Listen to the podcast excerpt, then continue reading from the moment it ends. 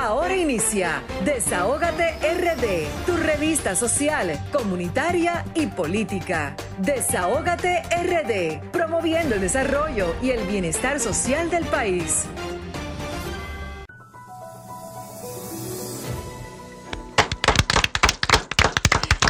Muy buenas tardes, damas y caballeros. Sean todos y todas bienvenidos y bienvenidas a su espacio Desahógate RD, hoy sábado 14 de agosto del año 2021 por Sol 106.5, la más interactiva. Grisel Sánchez. Muy buenas tardes, Raúl, Yulibel y Pablo Vianelo y a todo el equipo que nos acompaña. Buenas tardes, República Dominicana y el mundo. Hoy sábado 14 del 2021, otra entrega más de Desahógate República Dominicana, el programa que pone el oído en el corazón del pueblo dominicano y el programa que es la voz de los que no, de lo que no tienen voz. Primero ponerle este programa, estas dos horas completas de programa, a nuestro Dios para que Él sea que Él sea nuestro guía y que ponga las palabras eh, atinadas en nuestros labios a cada uno de los que conformamos este gran equipo de Sauga TRD, el programa el toque de queda de los sábados. Señores, y decirle primero a nuestra gente que nos sigan a través de las redes sociales de Sol 106.5, la más interactiva, y por solfm.com en el streaming.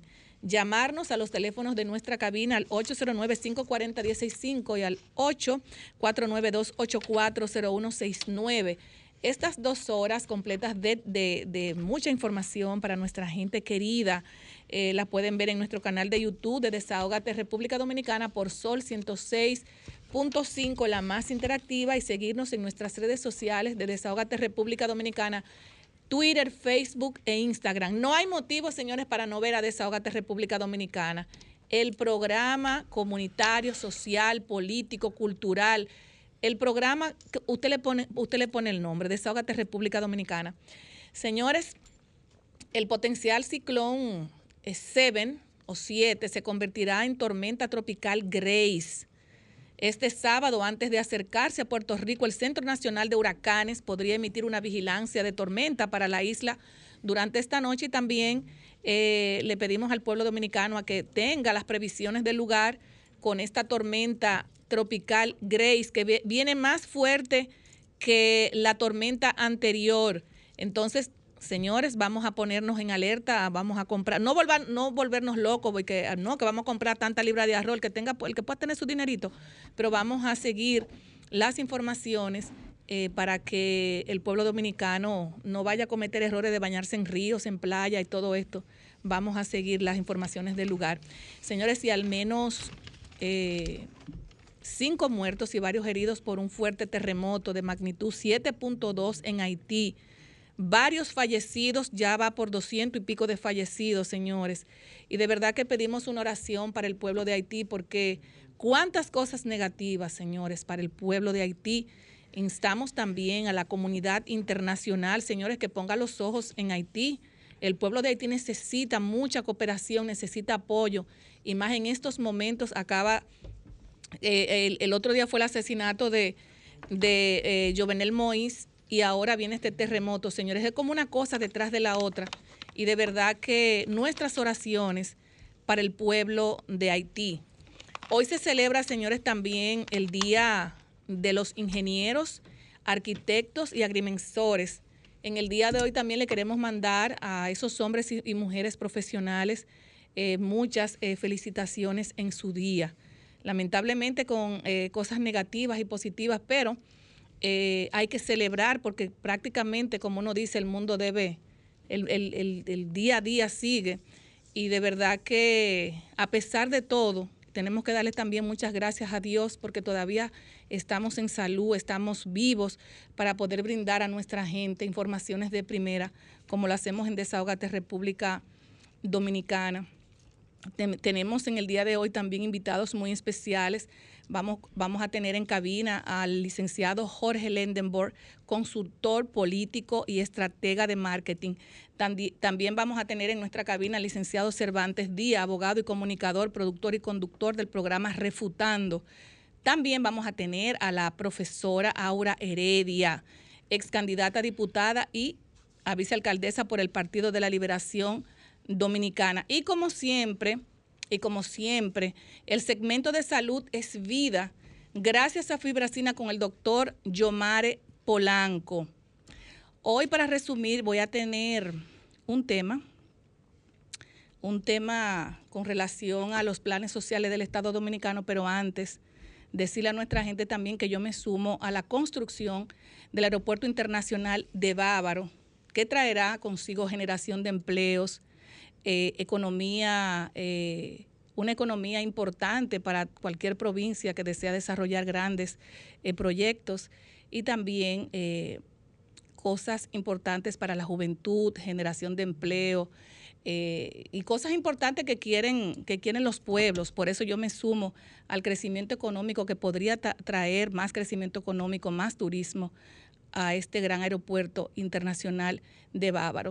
Digamos sí a lo que suma al país, es mi consigna.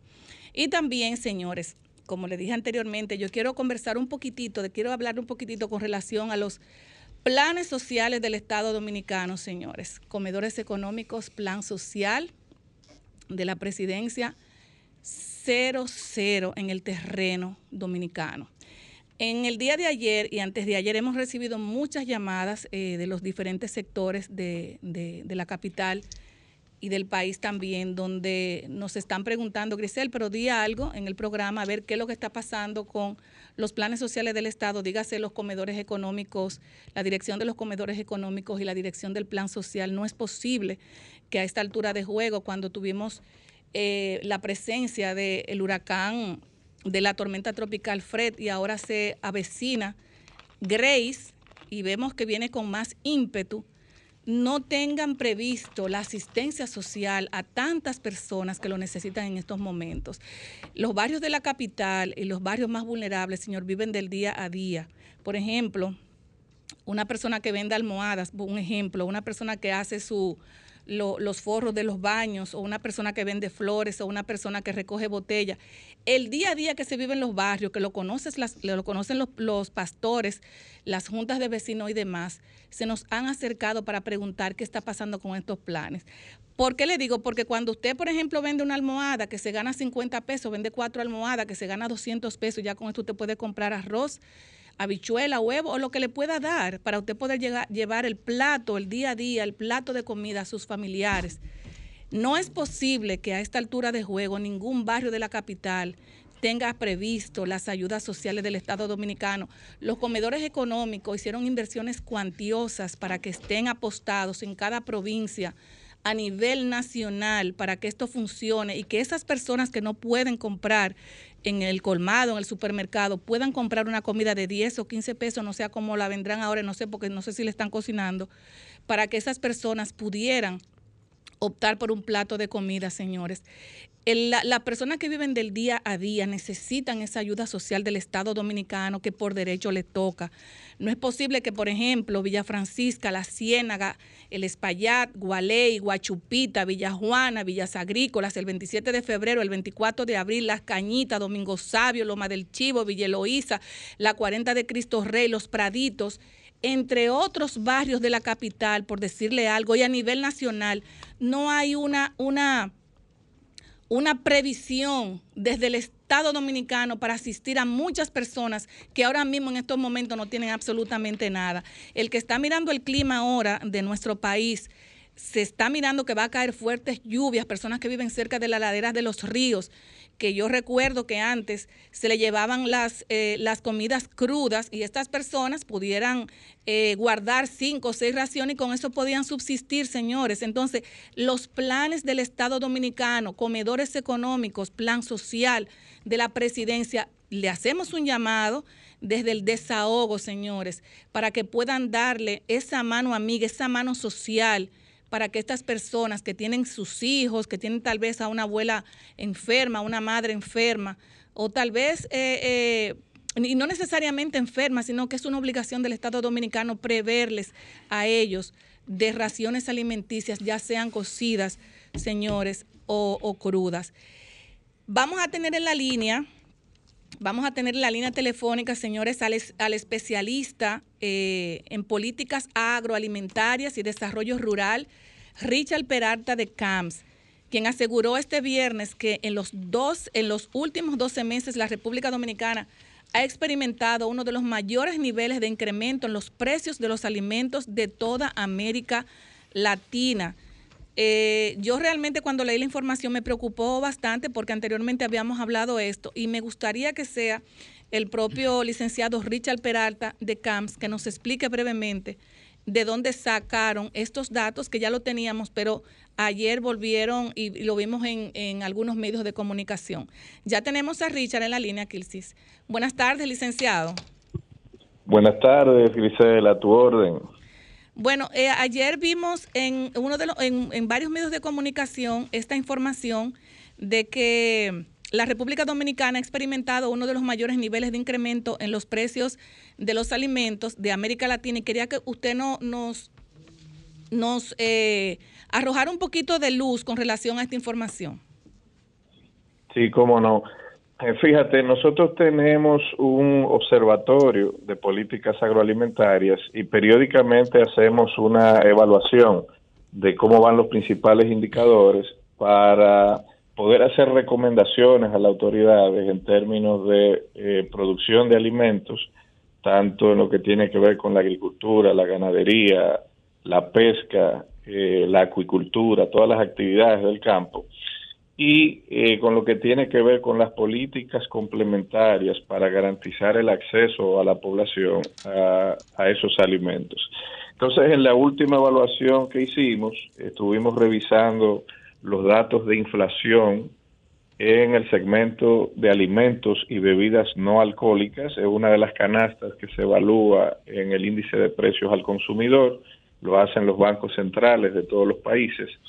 Y después que levantamos las estadísticas de todos los bancos centrales de los países latinoamericanos, vimos que eh, el país muestra en los últimos 12 meses una inflación en ese segmento de alimentos eh, prácticamente de dos dígitos, 9.8%, que por la sensibilidad que tiene ese segmento de la canasta básica, los alimentos, eh, dígase, la principal necesidad de los seres humanos, la única cuya satisfacción es realmente imprescindible para la supervivencia, resulta ser eh, unas estadísticas, yo diría que alarmantes.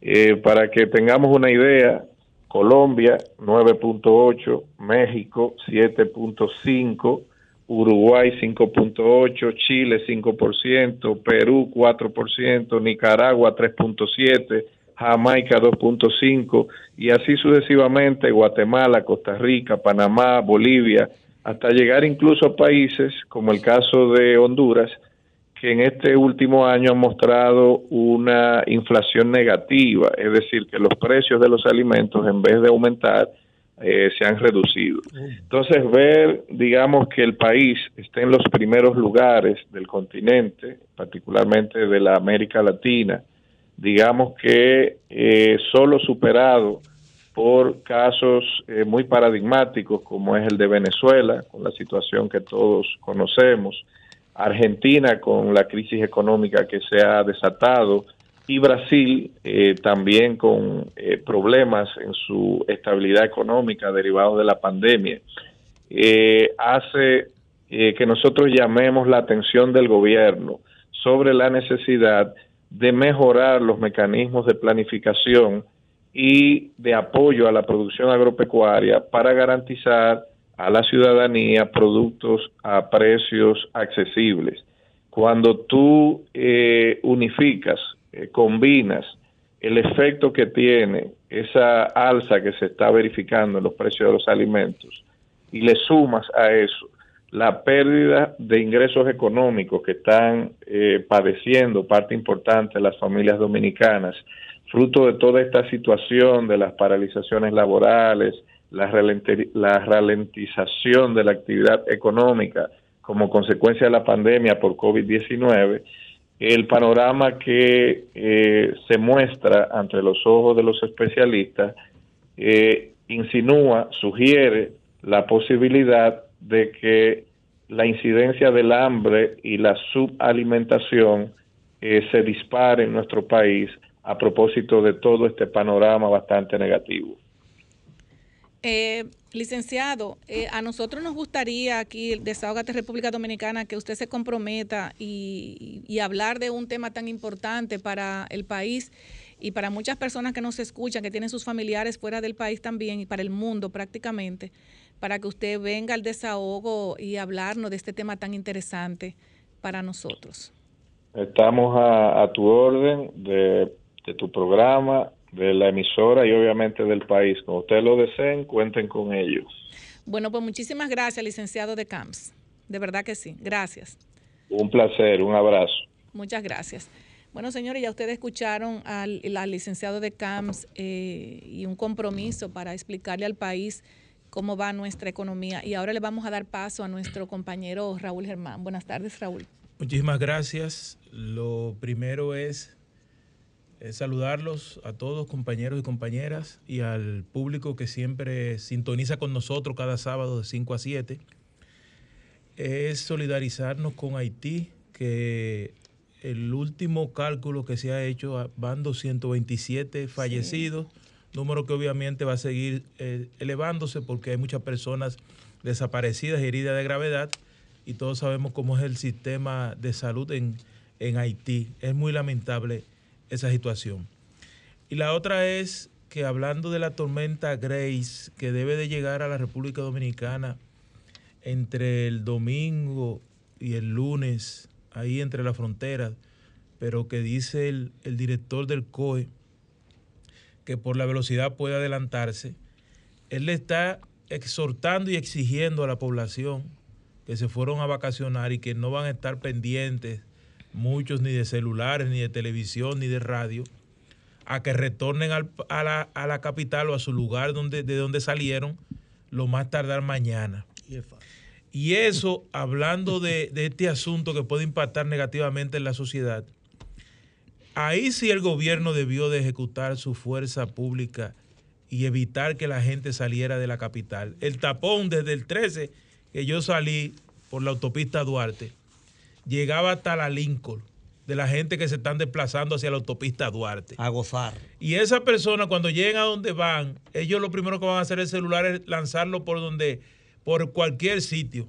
Entonces, si, si nosotros estamos ante una amenaza de un huracán que puede entrar al país tanto el sábado como el domingo, de, de sábado para domingo, de domingo para lunes, y todas esas personas van a, a vacacionar en ríos y arroyos y a playas, no debió el país de la República Dominicana permitir que esas personas se fueran. Así mismo. Y también los dominicanos que sabemos que somos bastante irresponsables, pero la autoridad tenía, que como estamos en estado de emergencia todavía, la autoridad debió de prohibir el desplazamiento hacia las provincias. Esperemos que este fenómeno no cause ningún impacto negativo en el país, pero lo que sí es que es alarmante esa declaración que da el director del Centro de Operaciones de Emergencias. Ya va a cumplir el próximo 16, el lunes 16 de agosto, un año la gestión del presidente Luis Abinader. Y por el asunto de la pandemia, eh, muchos dijeron eh, que los, eh, por muchos programas sociales debieron de ser eliminados. Pero yo lo que pensaba, o es una idea que se me ocurre a mí, que como se están tomando tanto dinero para préstamos, por lo menos a la gente, hacer como hacen los narcos y los corruptos. Ellos agarran el dinero, como es tanto dinero, un dinero, un volumen demasiado elevado, ellos hacen así, le entregan a la población una parte. Y la población siempre dice, bueno, están robando, ese tipo es un capo, pero le, atiende a la población. Está boroneando, ¿verdad? Está boroneando. Entonces, está entregando. Si tenemos 20 eh, mil millones que se van a tomar, se van a tomar de aquí a digamos, antes que termine este año, 20 mil millones de dólares. Esta semana entrante, 300 esta semana entrante. Claro, entonces, ¿por qué no tomamos de eso para seguir estos planes sociales de ayuda y de impacto a la sociedad, eso que a, la población? ¿Por qué? Porque sabes por qué digo esto? Porque verdaderamente la gente no está todavía hablando mucho de estos, de esto, pero la canasta básica, como lo acaba de decir el señor de Camps, la canasta básica se está convirtiendo en un lujo para la República Dominicana. Nosotros llegamos a tener esta semana el pollo hasta 100 pesos. Ya hoy yo compré pollo en un supermercado a 75 pesos, pero esta semana tuvimos pollo 85 a 90 y a 100 pesos. Y como una semana vamos a tener una, una variación tan elevada de, precios. Eso pasó en el 2002, ya estamos acostumbrados a eso. Entonces, eso es un tema que hay que tomar la atención. Yo entiendo que los legisladores, que muchas veces uno cree que están para representar el pueblo, deben decidir eso, que un tanto por ciento de los préstamos que se toman en la República Dominicana deben de ser destinados a ayudas sociales, porque indiscutiblemente que sin ayudas sociales nosotros no vamos a salir bien de esta pandemia. Los números que da el gobierno sobre el desempeño es que entregaron 400 mil equipos tecnológicos a estudiantes de educación. Eso es un número importante, esos son datos oficiales que dan. Que Obras Públicas eh, encaminó más de 400 y pico de proyectos en, en toda la República Dominicana y que el sector zonas francas creció 800 y pico de 884 millones de dólares. Disculpa, Raúl, pero lo más interesante en las 400 y tantas obras es que el presidente Luis Abinader hizo una revelación ahí importantísima, que más del 60% de esas obras él las encontró comenzadas y optó por terminar obras del pasado gobierno. Eso, eso es extremadamente importante por lo que nosotros llamamos este programa siempre continuidad, Se llama continuidad del Estado. Le faltaba la pintura. Y además hay eh, algo muy importante que fortalece ese comentario que dice Vianelo, es que en el Congreso ya hay un proyecto de ley para eh, sacar un dinero de contingencia para terminar todas las obras que comenzó el gobierno de Danilo Medina. Es decir, eso, eso está en el Congreso, porque muchas de las obras ustedes saben que por el incremento. Los gobiernos pasados, dice el proyecto. Ah, exactamente, vamos a ponerlo así, el gobierno pasado. los gobiernos pasados. Los gobiernos pasados. Porque fíjense, como el aumento que ha tenido el sector construcción, que ha sobrepasado el 40%, muchos ingenieros, que ustedes saben cómo hacen los ingenieros aquí, toman un préstamo de 20 millones de pesos para terminar una obra que puede ser de 12, 14 eh, millones de pesos, pero como se le incrementó todo eso, las obras se han disparado y no, no hay forma de que ellos puedan terminar esas obras con el dinero que estaba, que estaba planificado originalmente, presupuestado. Y hay algo importante de, este primer año también, que son los 60 mil y 68 mil empleados que se han desvinculado, que yo también decía, solamente por el tema de la pandemia, porque no vamos a, a decirle a ningún gobierno, ningún ministro que trabaje con el que no quiere, pero desvincular más de 60 mil personas y la inmensa mayoría no se le entregó de una vez sus prestaciones laborales y que de esos 42 mil sean de educación me llama mucho la atención porque estamos diciendo que el sistema educativo de la República Dominicana lo cambiaron de un día para otro y no creo que eso sea lo, correcto ni, ni lo, lo hablen hablando de un sistema lo que es educación y, salud. usted no puede ni también el sistema financiero se puede cambiar de un día para otro. Y lo más resaltante de todo esto cancelado es que la inmensa mayoría de ellos no le quisieron reconocer sus prestaciones, lo acusaron de botella, lo acusaron de todas las cosas. y lo grande de esto es que son gente de abajo, de a pie, de 20 mil, 30 mil pesos. No acusaron ahí de botella a ningún funcionario, ni, a ningún... Entonces, tú me estás acusando a mí, independientemente de que hay mucha gente que puede ser botella, pero siempre recae sobre los mismos, los más pobres, y eso es un asunto terrible en este país. y en este primer año, el Ministerio Público ha enfilado los cañones sobre Danilo Medina y su familia. Sí. Este primer año ha sido para someter a Danilo, su familia y todos los que están cercanos a él. Y por lo menos eso es lo que se ha visto a nivel del Ministerio Público. Y es una realidad que está insoslayable, independientemente de que puedan ser culpables o inocentes. Lo, lo que yo también recomiendo al Ministerio Público para que todo vaya con equilibrio es que me busque un alcalde, que me busque también funcionarios de, gobiernos que tienen expedientes tan grandes como de gobierno del mismo Leonel, que era del PLD, y de gobierno de Hipólito Mejía. ¿Tú sabes para qué? Por la magnitud del hecho, no necesariamente para, para hacer un equilibrio de cosas, sino hechos grandes de corrupción que también sean tomados en consideración de otros gobiernos para que la gente pueda creer en eso, porque ahora están diciendo en Manuel Equea Guerrero y que, que, van a someter a Leonel a Miguel Vargas después que Miguel Leonel salió a a criticar al gobierno y no creo que eso sea lo más correcto. Pasamos con Mianelo Perdón. Muchas gracias, Raúl. Buenas tardes. Buenas tardes, compañeros. A la líder de este espacio, Grisel Sánchez, Julie Belli, Juan del Pool, Pablo, profesor Fernández. Señores, yo tengo tres sábados corridos que tengo que romper la pauta que produce. Yo quiero que usted la rompa hoy evaluándome el gobierno. No, yo la voy a romper por lo siguiente, porque el sábado pasado nos referimos aquí al caos de la Junta Central Electoral. Están trabajando los sábados ahora. Los medios de comunicación trajeron ayer un Hay listado. unos sometimientos ahora. Un listado de 10 circunscripciones del Distrito Nacional, provincia de Santo Domingo y Santiago, que van a trabajar dos tandas, de lunes a viernes Sí. y sábado. Hoy, por ejemplo, hay una fila grandísima en la circunscripción 3, donde yo resido, Estamos cambiando. en Santo Domingo Este.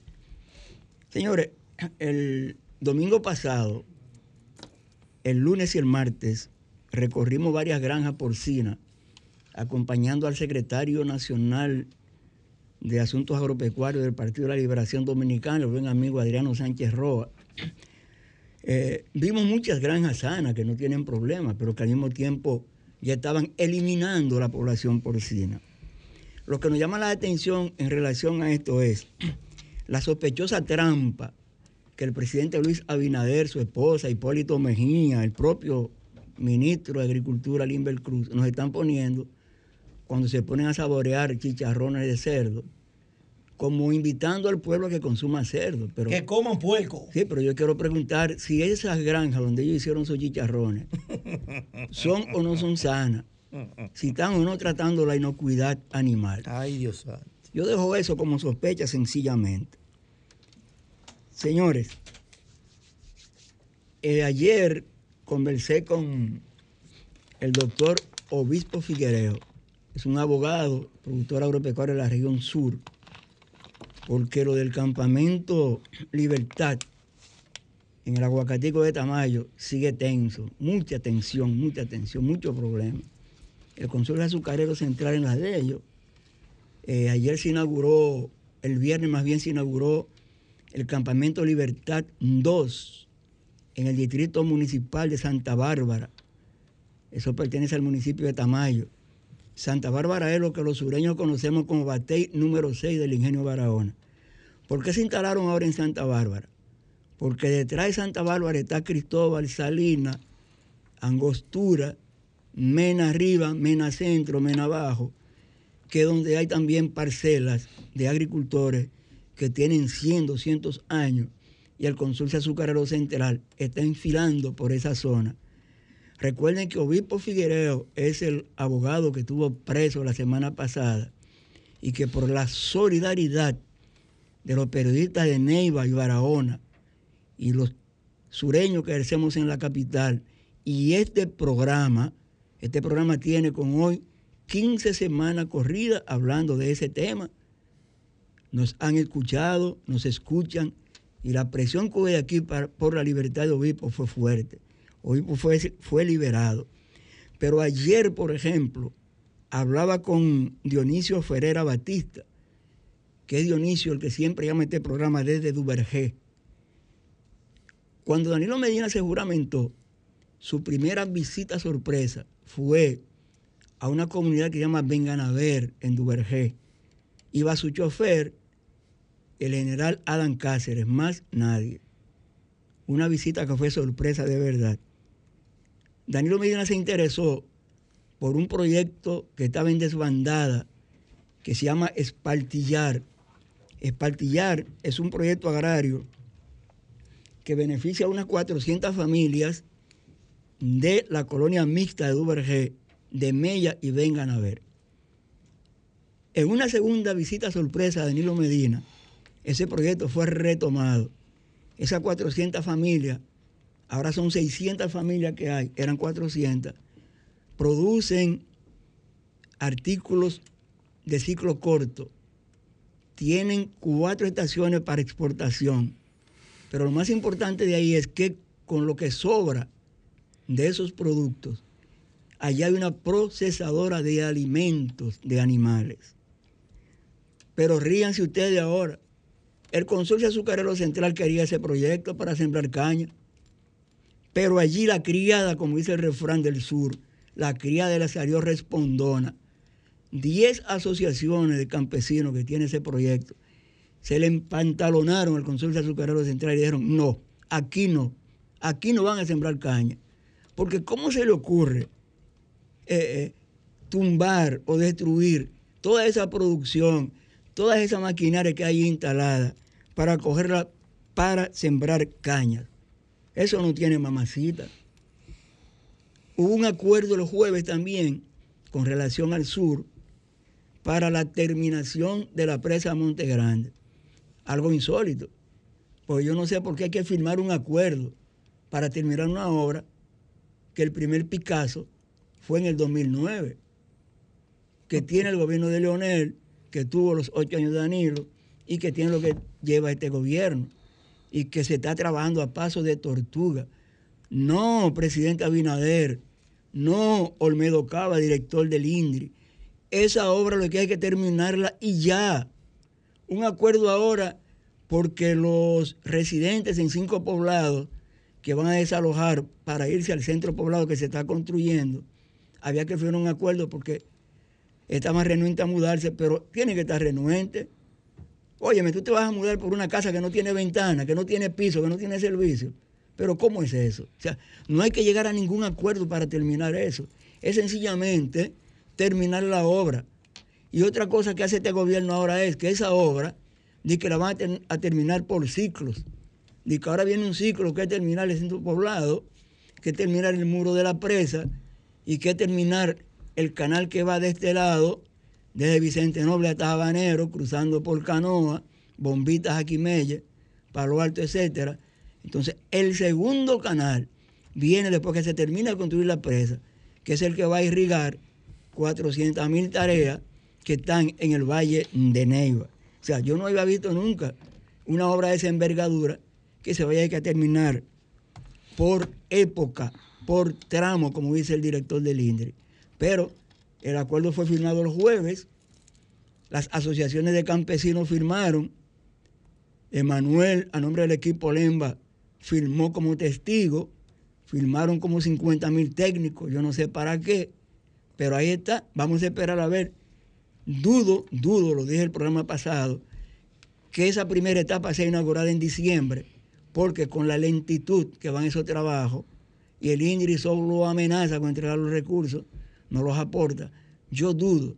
Hay muchos pagos pendientes que el INDRI se comprometió a comenzar a pagar, pero sencillamente se comprometió a comenzar a pagar. No han comenzado a pagar.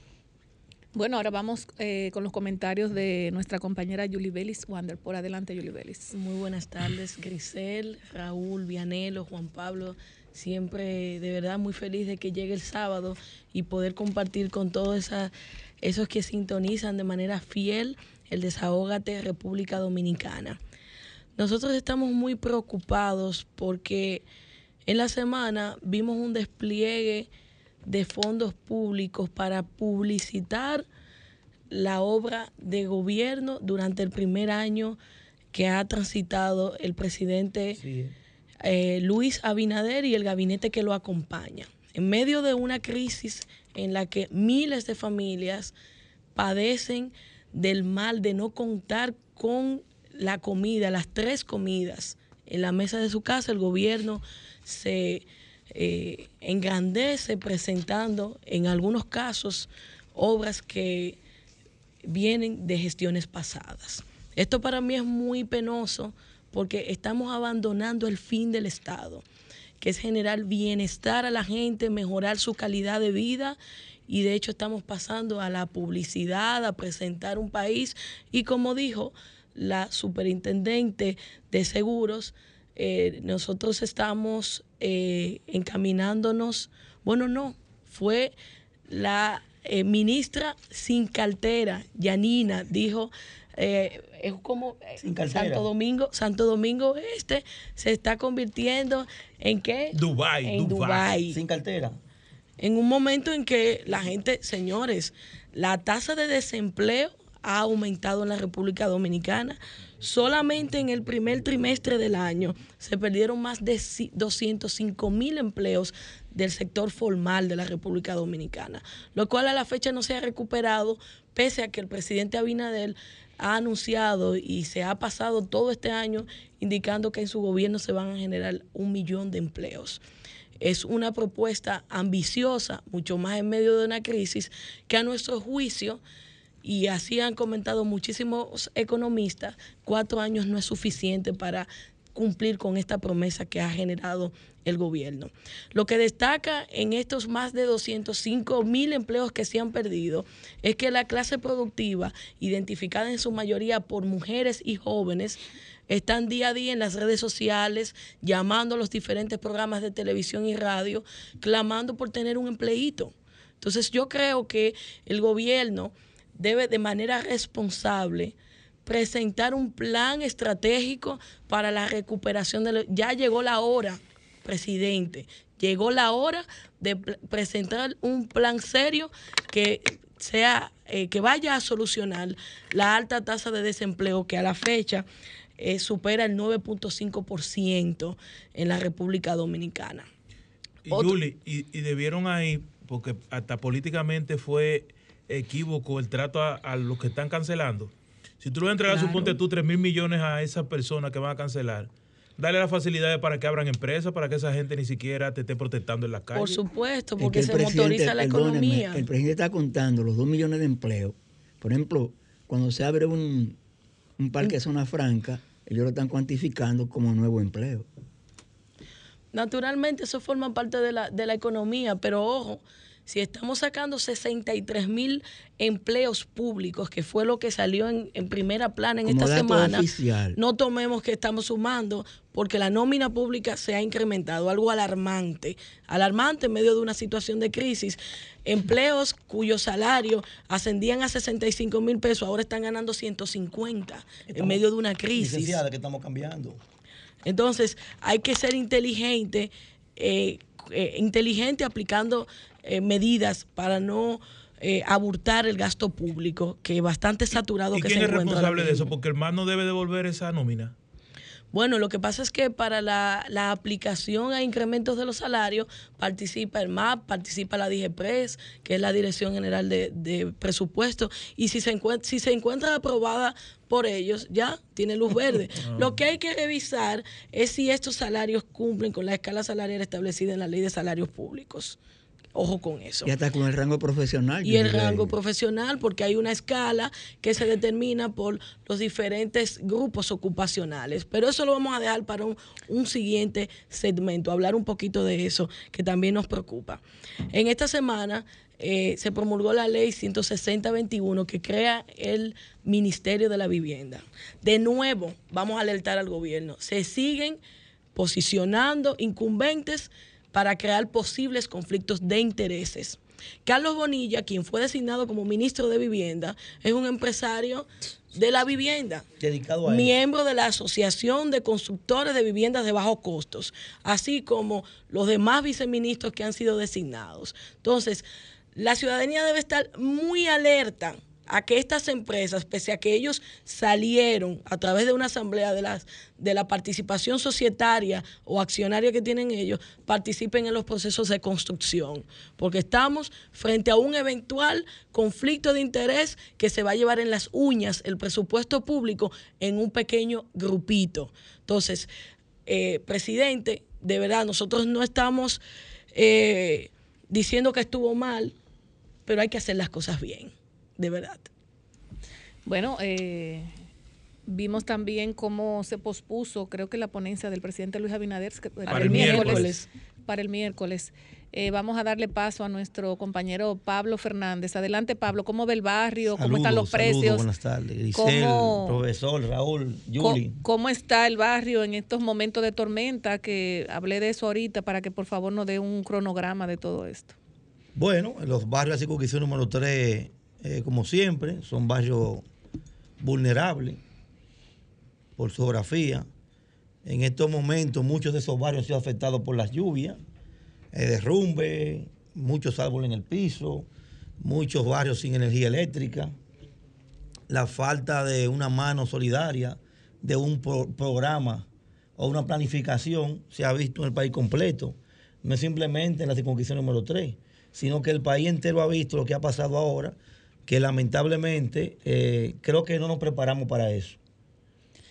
Pablo, siempre hay una planificación desde, desde los pastores, iglesias, juntas de vecinos, organizaciones no, no políticas. En esta oportunidad. ¿Se ha hecho esto? En esta oportunidad no se, no se hizo. A nosotros siempre nos llamaban, por ejemplo, días anteriores, de que había una amenaza, siempre se juntaban con la Junta de Vecinos, con las iglesias. De ellos te preguntaban cuántos refugios había habilitado en cada, en cada barrio, cuál era la zona de, la zona de escape. Todo eso es una planificación que se viene trabajando. Ya uno lo sabe por el tiempo como tiene, pero en esta oportunidad no se hizo nada de eso. Es decir, en los barrios de circunscripción número 3 no se hizo esa planificación previa que ya se venía trabajando anteriormente. Pero ya uno con el tiempo que tiene trabajando, ya no sabía qué, ya no sabía qué Por hacer. ejemplo, Pablo, eh, Villa Eloísa, tú sabes que está cerca de la ladera del río y ahí tú sabes todo todos los problemas que el, río se mete. Gualey tiene una franja en el río. Exactamente. La Ciénega tiene una franja en el río. ¿No se tomaron las previsiones? No, absolutamente. Sí, nadie ha visto por ahí ni una, una unidad de defensa civil. En esa zona no se ha visto. Pero mucho menos los bomberos tampoco en esa zona. Ahora bien, cuando empezaron a caer los árboles y que las principales vías de acceso se bloquearon, ahí sí vimos que estaban los bomberos. Ahí llegaron los bomberos. Yo mismo fui uno de los que llamé varias veces. Y la unidad de bomberos tenían prioridad, por ejemplo. En un sitio te cortaban el árbol y te lo llevaban. En otro decían que venían después porque eran muchas necesidades y pocos hombres trabajando. ¿El comportamiento de la luz eléctrica? Fatal. Duramos dos días sin luz.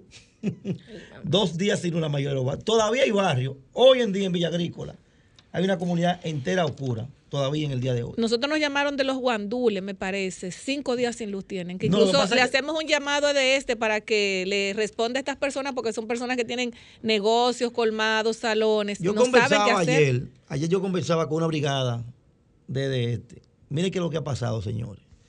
A veces uno no quiere ni decir las cosas porque piensa como que uno está inventando. Pero está claro, eso se ve de lejos. Mire qué es lo que ha pasado. En la mayoría de esas empresas, igual que en la Junta, lo de la Junta no fue casualidad. Es que han cancelado a las personas que sabían de esos procesos. por ejemplo, si tú cancelas el encargado de operaciones de este, el que tiene que ver con el capotillo, y pone una gente que no sabe nada de eso, ¿qué tú crees que va a pasar? Pero Cuando se dañe, como se daña la luz. Pero, pero súmale eso la deuda con los generadores también. Sí, porque ya, no, no, pero ya, eso, ya es otra cosa. Estamos del, del, estado de emergencia ahora. Por ejemplo, en la Sursa, en la Sursa, en los edificios, en la 38, ¿verdad? Se cayó un árbol, tuvo un, un transformador. El encargado de ahí, que tenía todo, tanto tiempo trabajando con eso, sabía dónde tenía que ir. El de ahora, ¿qué sabe? Nada. Entonces, ha pasado eso. Por eso Problema que, se, que tener solución en 5 minutos, ¿verdad? 10 minutos, 15 minutos, porque el hombre sabía lo que iba se a hacer. Se sabe las rutas. Te dura, te dura un día entero. Claro. Entonces, eso ha pasado con la mayoría de esos problemas en esos barrios. La, Ricardo, Carti, la Ricardo Carti comienza en la Ciénaga y termina en Gualey porque es la prolongación de la Eduardo Brito. Esa entera está apagada. Yo lo que vi fue ahora una falta de planificación yo digo que los incumbentes nuevos tendrán su tiempo para aprender del proceso. Ya deben de estar aprendiendo. Hoy en día tienen que estar aprendiendo. Y en un eventual, en un eventual caso, más luego, a lo mejor ya la respuesta sea diferente a la de ahora. Pero ahora, si tú lo evalúas, sacaron menos 50 Juan Pablo, pero las instituciones públicas no son una escuela. Bueno, pero al este Estado, al Estado no se va a improvisar. Bueno, se debe contratar un personal técnico con las actitudes necesarias para dar una respuesta a los servicios Tú sabes que eso pasó en la CAS también, que en la CAS, por ejemplo, las personas que sabían. está pasando? Bueno, yo te estoy hablando lo que sigue pasando en muchas instituciones. ¿Cómo tú dices, Fellito? no, no, yo no estoy hablando, yo no estoy diciendo, perdón, yo no estoy diciendo que Fellito sea gerente o no. Yo estoy hablando que, por ejemplo, Pablo, Pablo sabía dónde había un, un, problema de agua. que se Una válvula. Una válvula. Ya esa persona sabía dónde estaba eso, señores. Esas son, esos son puestos muy delicados, donde cualquiera te puede hacer un lío. ¿Tú lo me que tenían que hacer era, porque no es que no lo cambien, porque todo el mundo sabe que un gobierno nuevo tiene su gente nueva, pero por lo menos debieron dar el tiempo para aprender. Es decir, yo voy a quitar que con toda la válvula que está en la calle iría como Manolia, pero le voy a poner una al lado a ese para que me enseñen dónde que está. No lo quito para entonces andar con un mapa buscando y no lo va a encontrar. Entonces, eso ha pasado en muchos barrios. Lo que sucedió ahora es sencillo. ¿Por qué hubo ese tipo de inconveniente? Porque la gente que está ahora ocupando esos puestos, la mayoría, son nuevos, ya tendrá su tiempo. ellos aprenderán con el, ellos aprenderán el proceso. La licenciada dice que no para aprender, por ejemplo. hemos visto. Pero lo estamos pagando. Pero hemos Esa visto- improvisación la estamos pagando al pueblo dominicano. Hemos visto que del gobierno central de arriba, aquí se está aprendiendo. Aquí hay muchísimas cosas que lo dicen ahora y lo quitan mañana. Bueno. Entonces, es un proceso de aprendizaje. Ya veremos qué pasa en cuanto a eso. Mientras tanto, lo que se hacía anteriormente, cuando había tormenta, no se hizo ahora. Cada quien tiene su libro. Ahora, yo puedo dar fe testimonio de que los bomberos, nosotros los llamamos, y los bomberos fueron al sitio, ¿verdad? Cortaron los árboles, algunos, otros no, porque tenían un listado y tenían que darle prioridad a muchas cosas. Es en cuanto a eso. Las ayudas sociales, en el caso del barrio donde yo vivo, que es La Cañita, hay un regidor, se llama Marino Morel, regidor del PRM, que es de La Cañita.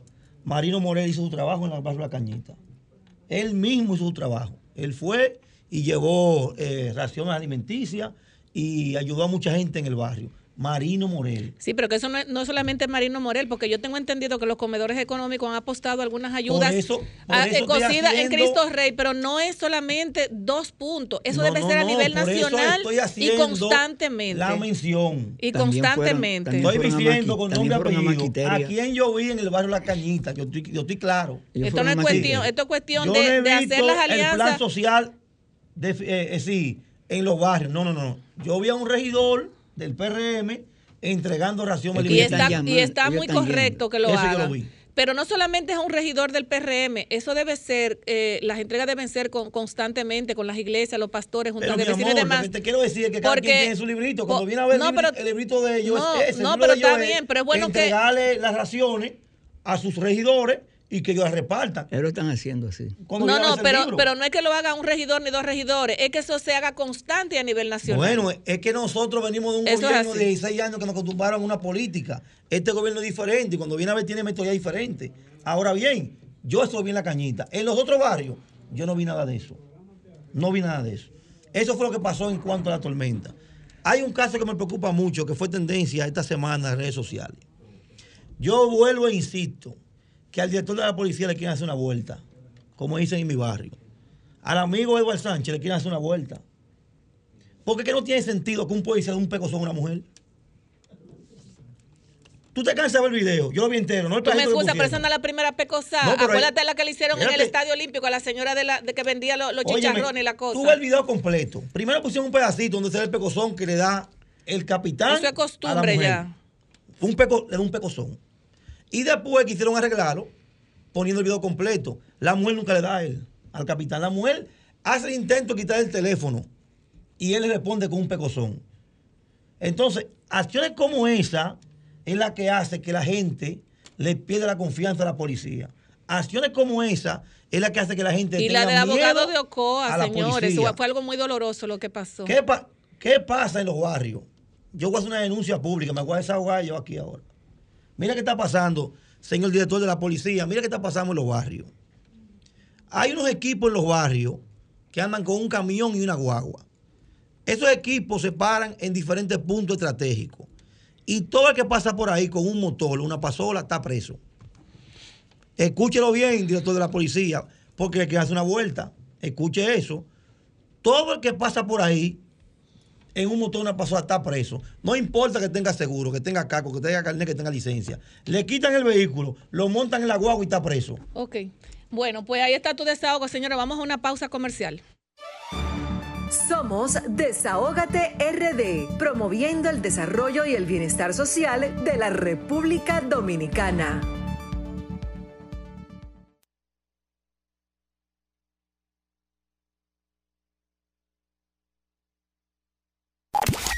Somos Sol, la más interactiva en Barahona y el sur. Sintonízanos en los 94.7.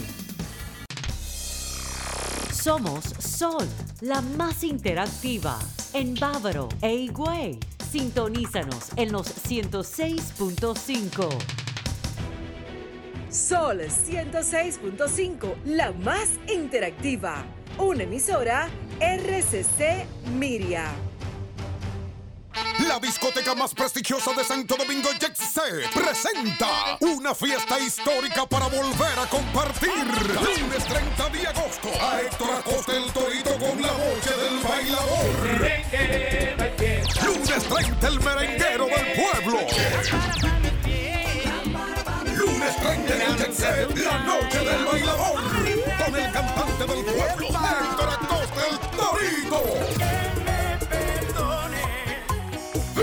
Vívelo de cerca en el Jet Set. ya no creen el optimismo. RCC Media presenta un mensaje preventivo contra el coronavirus. Limitar la actividad económica y comercial a niveles mínimos por al menos cuatro semanas, a fines de frenar la transmisión acelerada del virus en la comunidad.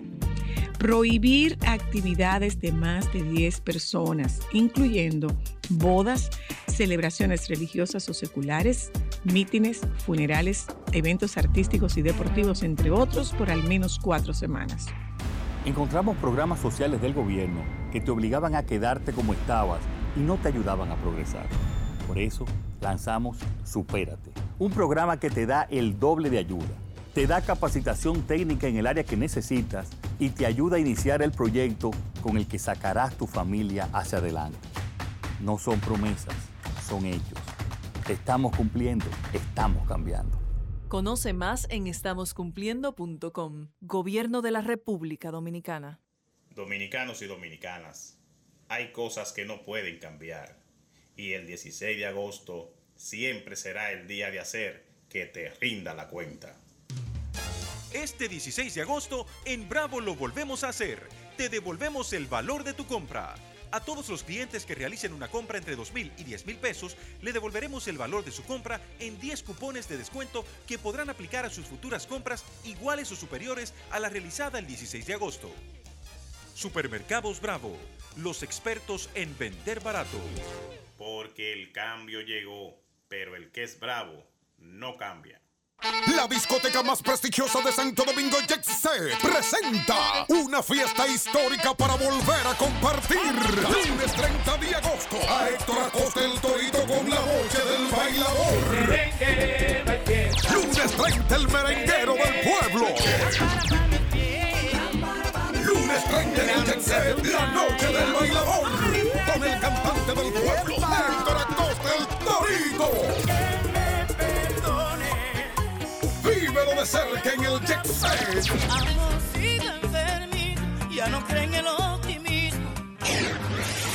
El mejor contenido de Sol está en YouTube. Búscanos en YouTube como Sol FM. Sol 106.5, una estación del grupo RCC Miria. Lo social, lo actual y lo político. Desahógate RD.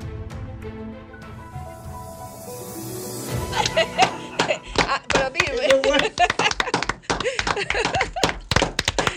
Wow, señores, esto está, esto está caliente aquí hoy. De verdad que tenemos invitados súper especiales y tenemos aquí ya en nuestra cabina a mi mano izquierda al licenciado, te puedo decir, ¿verdad?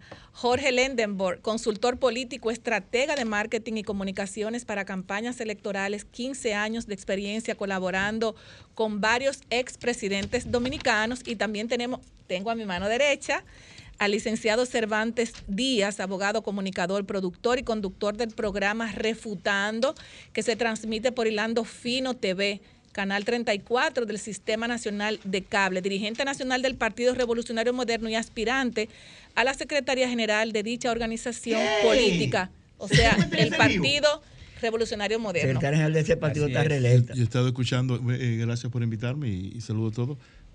Yo cogí el micrófono. Claro, nítido, esto, esto, esto yo- de ustedes. Yo, yo tenía 15 minutos escuchando por un lado, pero ya que el hermano y yo nos sentamos ese nivel a esto.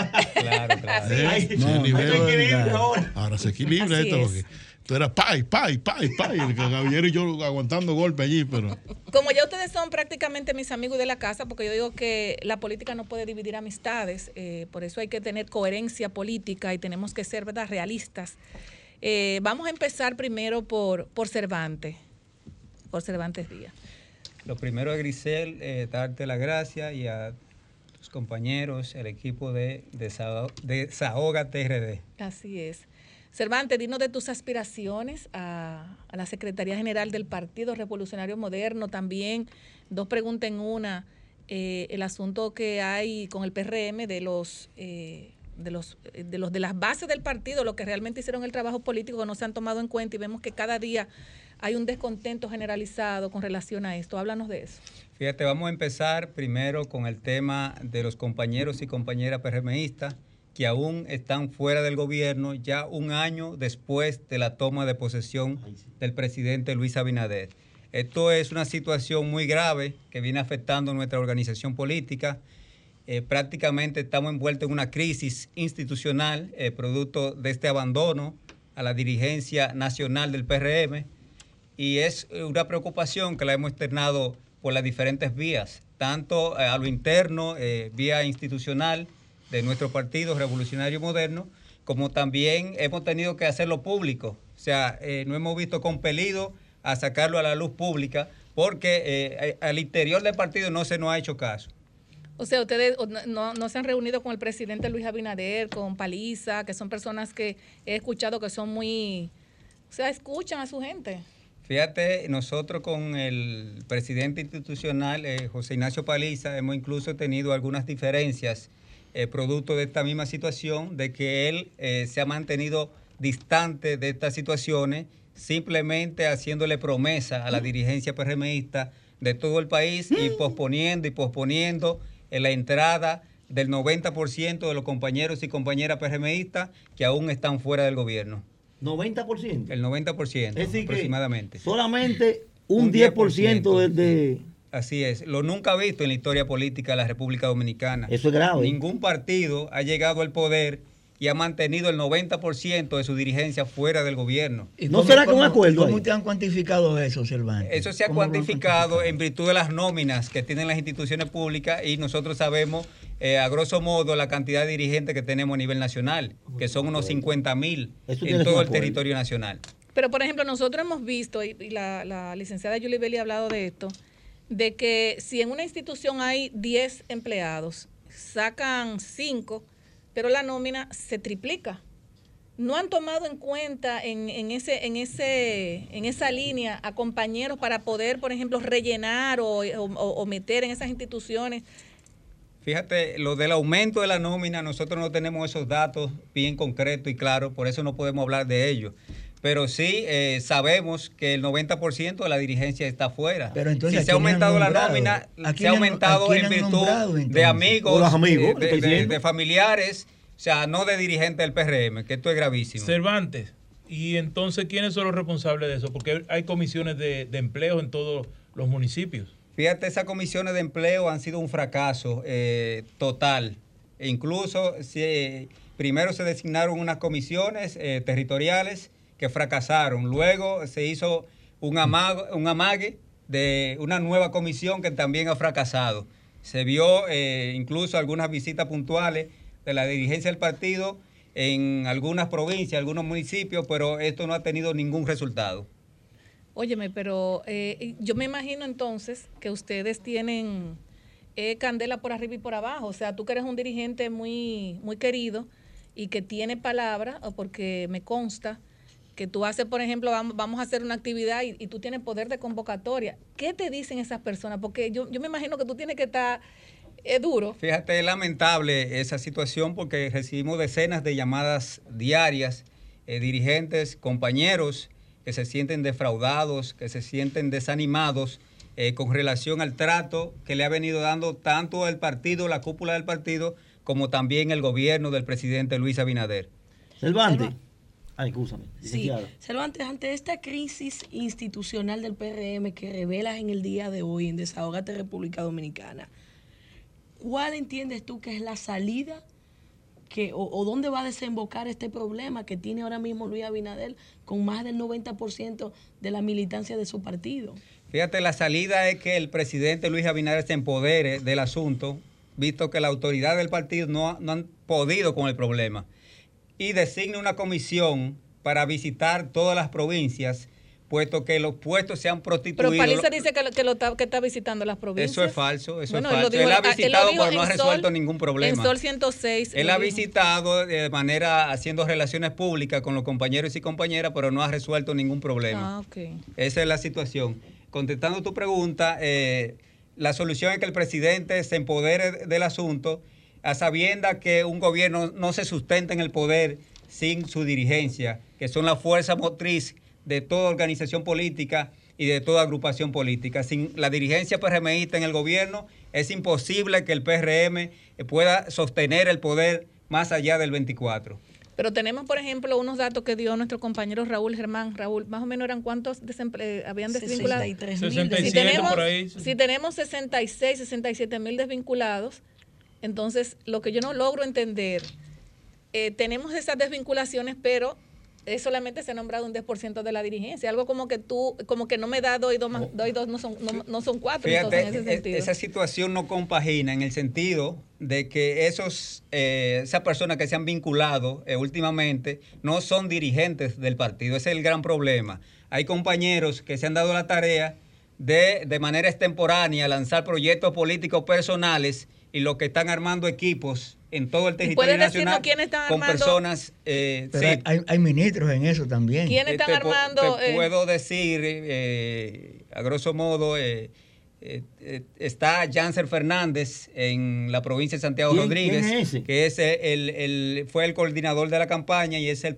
el presidente provincial del Y partido. aspira a senador. Aspira a diputado. ¿Desde Y- ahora? Desde ahora. Y ha nombrado a todo su equipo en las principales posiciones, las pocas que, que ha asumido el partido en la provincia de Santiago Rodríguez, la ha asumido para su equipo. Y lo mismo se está replicando en todo el territorio nacional. Esa es la gran preocupación. Vimos las noticias de que 63 mil nuevas vinculaciones se han hecho. Y el partido lo único que tiene son ci- 50 mil dirigentes a nivel nacional. Oh. ¿Dónde están esos? eh, ¿Quiénes son?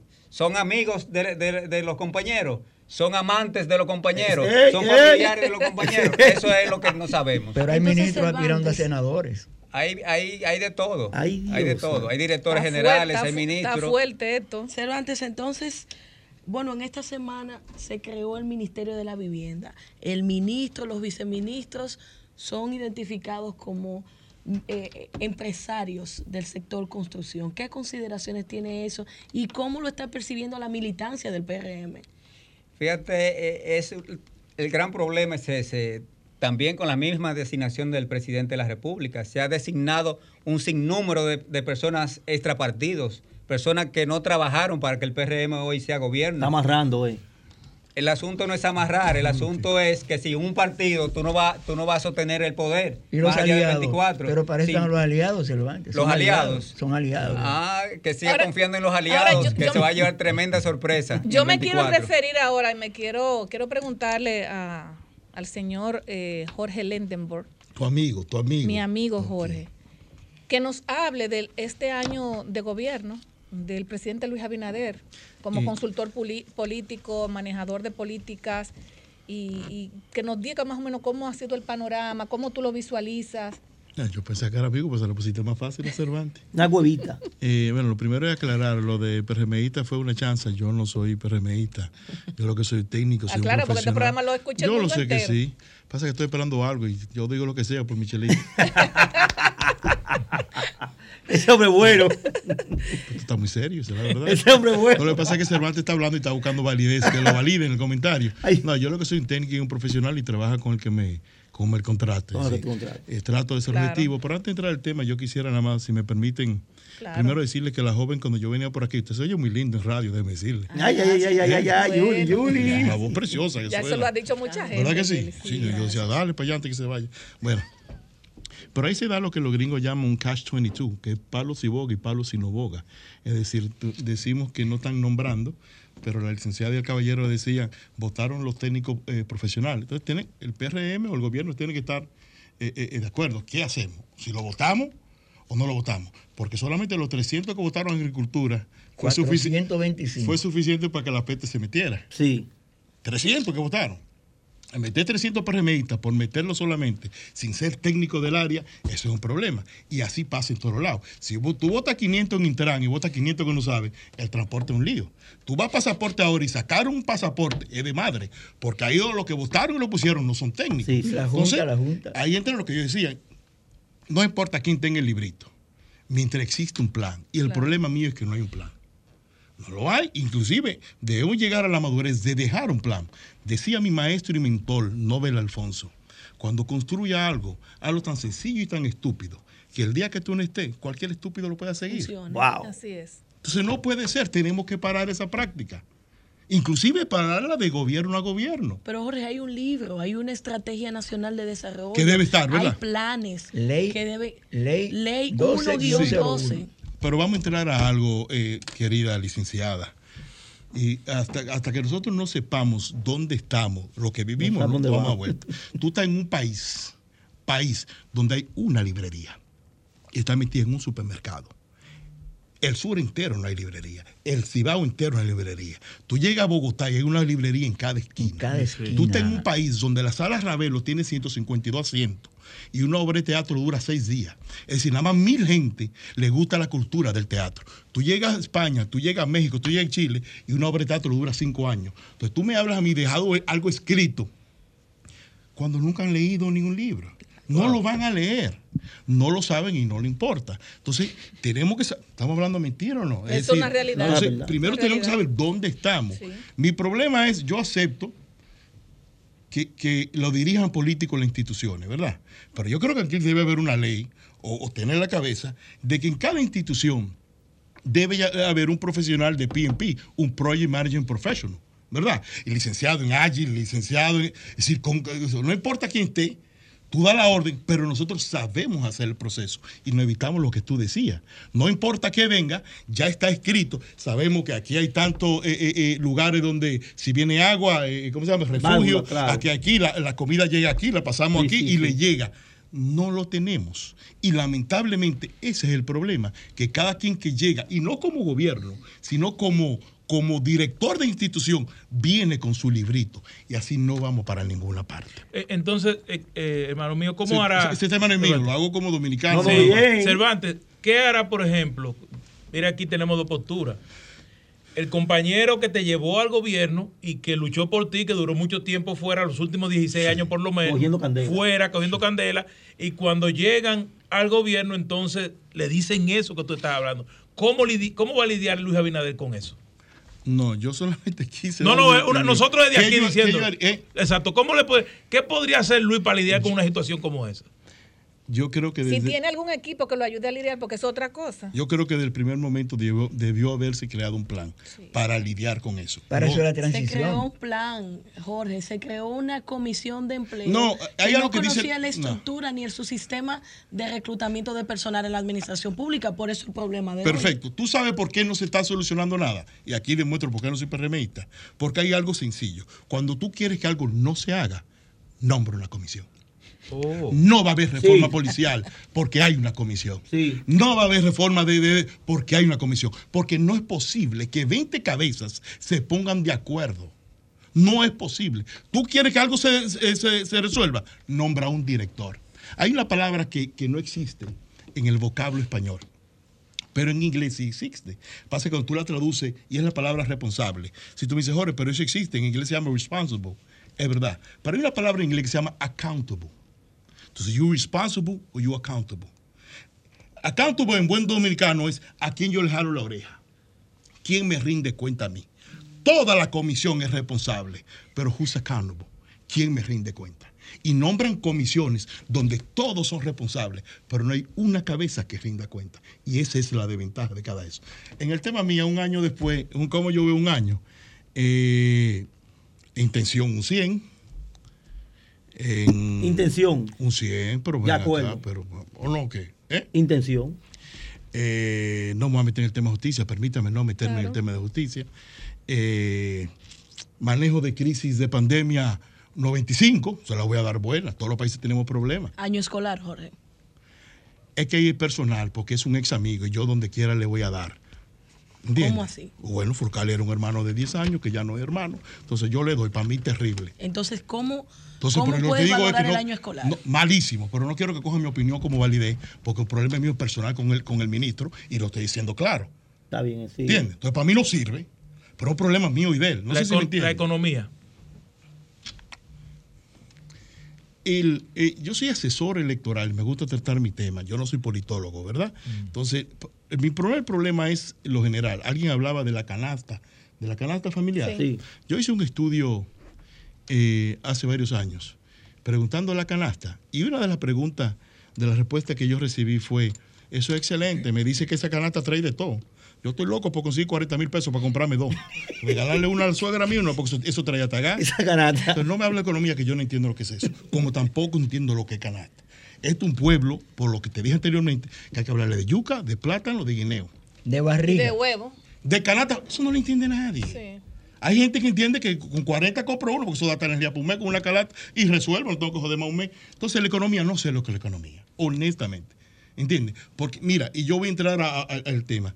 Tuve la evaluación de este gobierno para, como dice, vamos a desmontar un, eh, eh, eh, eh, eh, eh, eh, ese santo ahora mismo. Tuve la evaluación y él da alto. Y si yo digo que no, yo estoy asumiendo y estoy especulando porque los estudios de ellos realmente le dan alto a Luis Abinader. Sí, todos los, todos los estudios de mer- de mercado que tú ves. Y la persona sé que hace cuatro y cinco con cinco firmas distintas y le dan alto. Muy Ya- alto. ahora, el tiempo de las encuestas cara a cara pasó. Yo no haría una. Nosotros nos enfocamos en lo que llama el Big Data, ¿verdad? Estudio de sentimientos, eh, eh, social listening, qué está diciendo las personas en los medios, porque es, tú eres más honesto cuando estás hablando y es más sincero y podemos tabular, aunque se manda afuera, y nos da una percepción. Por eso últimamente tú te has dado cuenta que están midiendo 9.8, 9.5, porque el capital político, que es el resultado, te lo da la distinta pregunta. El problema del por qué él mide alto, si ahora cada uno de ustedes toma su celular, y yo lo invito, y me busca, tú me abres Instagram, la cuenta de Rochi RD, tú me abres Twitter, la cuenta de Alofoque. La Tú- molleta. ¿Cómo es? La molleta. La molleta. Tú me abres cualquiera que tienen dos millones de Twitter. Ey. Hasta Toquilla. Toquilla. Ey. Entonces, ¿Qué pasó yo, con escúcheme aquí. Yo le doy 100 mil pesos a cualquiera si hay un comentario político. ¿Cómo es? No lo hay. Entonces, están midiendo, ¿verdad? Las cuentas de los 80 mil personas como nosotros, que todos los comentarios son políticos. Son políticos. Exacto. Señores. Pues cuando tú saques esa medición, ¿verdad? Tú tienes que medir 80, porque la mitad son anti-PLD anti-PLDistas. Y la otra sociedad civil tampoco quiere saber. Entonces todo da- le da favorable. Ahí, donde, ahí es donde está la adulteración. Y el peligro. la adulteración del proceso de medición Es del un- gobierno. eh, es que Mira, claro. señores, miren, solamente nos quedan dos minutos. Cervantes, ¿Cómo eh, yo- un no, compromiso para que Esto venga. no es perdón, perdón, un com- no, lo que pasa es que Los yo quise- compañeros necesitan yo empleo. quise- Pero yo se lo dije. Una pruebita de pero a la este hombre gente. brillante, Mira, yo quise traer a Jorge para que para, para darle una pruebita. Pero los compañeros necesitan empleo. Para darle una pruebita a la gente, para que Jorge se tiene que comprometer con No, yo, nosotros. yo voy a comprometer con nosotros Sí, para que no, dato- no- ese aunque sea por, por. Zoom, aunque sea por Zoom y que nos hable del asunto de la Big Data más adelante. Cervantes, un mándale una, ¿cómo se dice? Eh, Mensaje a los compañeros a de los aliento. compañeros. Licenciada, pero él no dijo por qué la A los, pira. a los, a los Usted me compañeros. dijo que eligiera porque la Claro, pira. sí, eh, claro que sí. Ya, secretario eso ¿Sabe por qué la aspira secretario? Eso Ah, es ok, ok. Eh, estamos se- aspirando a se- se secretario a general. Estamos aplicando a que secretario general. Cervantes aspira por lo que dice Platón. Porque si no participas en política, corre el riesgo de que te gobierne un azaroso. Así es, así es. Dale, bueno, nosotros aspiramos a la Secretaría General eh, en virtud de los problemas que se han presentado eh, eh, en la coyuntura actual con los compañeros y compañeras. O sea, el partido ha dejado de funcionar de manera adecuada. El partido se encuentra de manera acéfalo en este momento, eh, en la práctica, porque no, no, no, no se le está respondiendo a los compañeros y compañeras PRMistas. Eh, los compañeros van a la Casa Nacional y no encuentran quien los reciba, que le dé una razón de su situación. A- O sea, se encuentran totalmente abandonados eh, fuera del gobierno. Y lo otro es eh, que el partido necesita ser solidario. Vemos muchos compañeros con problemas de salud, con problemas de todo tipo, y no tienen quien le compre una aspirina. O sea, eh, en un partido, una agrupación política, aunque eso no es su fin eh, principal, pues debe tener algún tipo de responsabilidad social Claro. con los miembros de este partido. Así, y vamos a tener un amigo, eh, secretario general. Así es. Y por último, por último, amigo hace general. tres meses que vine a este programa. Anda con los estatutos del PRM aquí. Para Hace que no, tres para que no meses que vine al programa. armado el hombre. Hace tres meses que vine al programa Sí, y claro. traje esta carta, esta comunicación que le entregamos en la Casa Nacional, donde solicitamos la, la conformación, la designación de la comisión organizadora de la convención. Ya han pasado tres meses, aquí está sellada por el partido y aún eh, no se ha hecho absolutamente nada.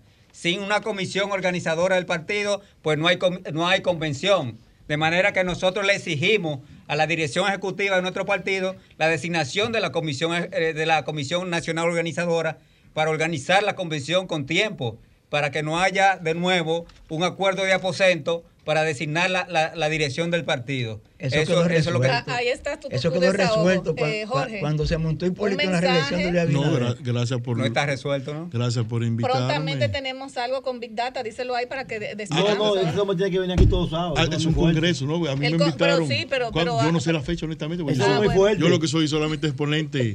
El yo de no- en noviembre, el de creo. 80 me gustó. ¿Lo Pero comprométete 80 luego, venir, pero permiso, comprométete luego para que vengas aquí a anunciar lo de que tú vas a, a estar Yo ahí. vivo fuera del país, pero entonces mi Claro. próximo viaje me- Bueno, pues entonces comprométete para que te- no voy a invitar solamente a, a Jorge para que nos hable de todo lo que tiene que ver. no hay problema. Jorge, ¿por con- dónde que usted habla? ¿Por Twitter, Así por es. Facebook, por Instagram? eh, hon- honestamente, eh, he armado como 200 cuentas de esos políticos, pero no tengo. Tengo fantasmas para saber todo lo que se mueve. Señores, Pero nos no están tengo haciendo más señas que un forro de catre ahí el equipo. Un observador. Nos vamos, nos vamos a una pausa, señores. Lo social, lo actual y lo político. Desahógate RD.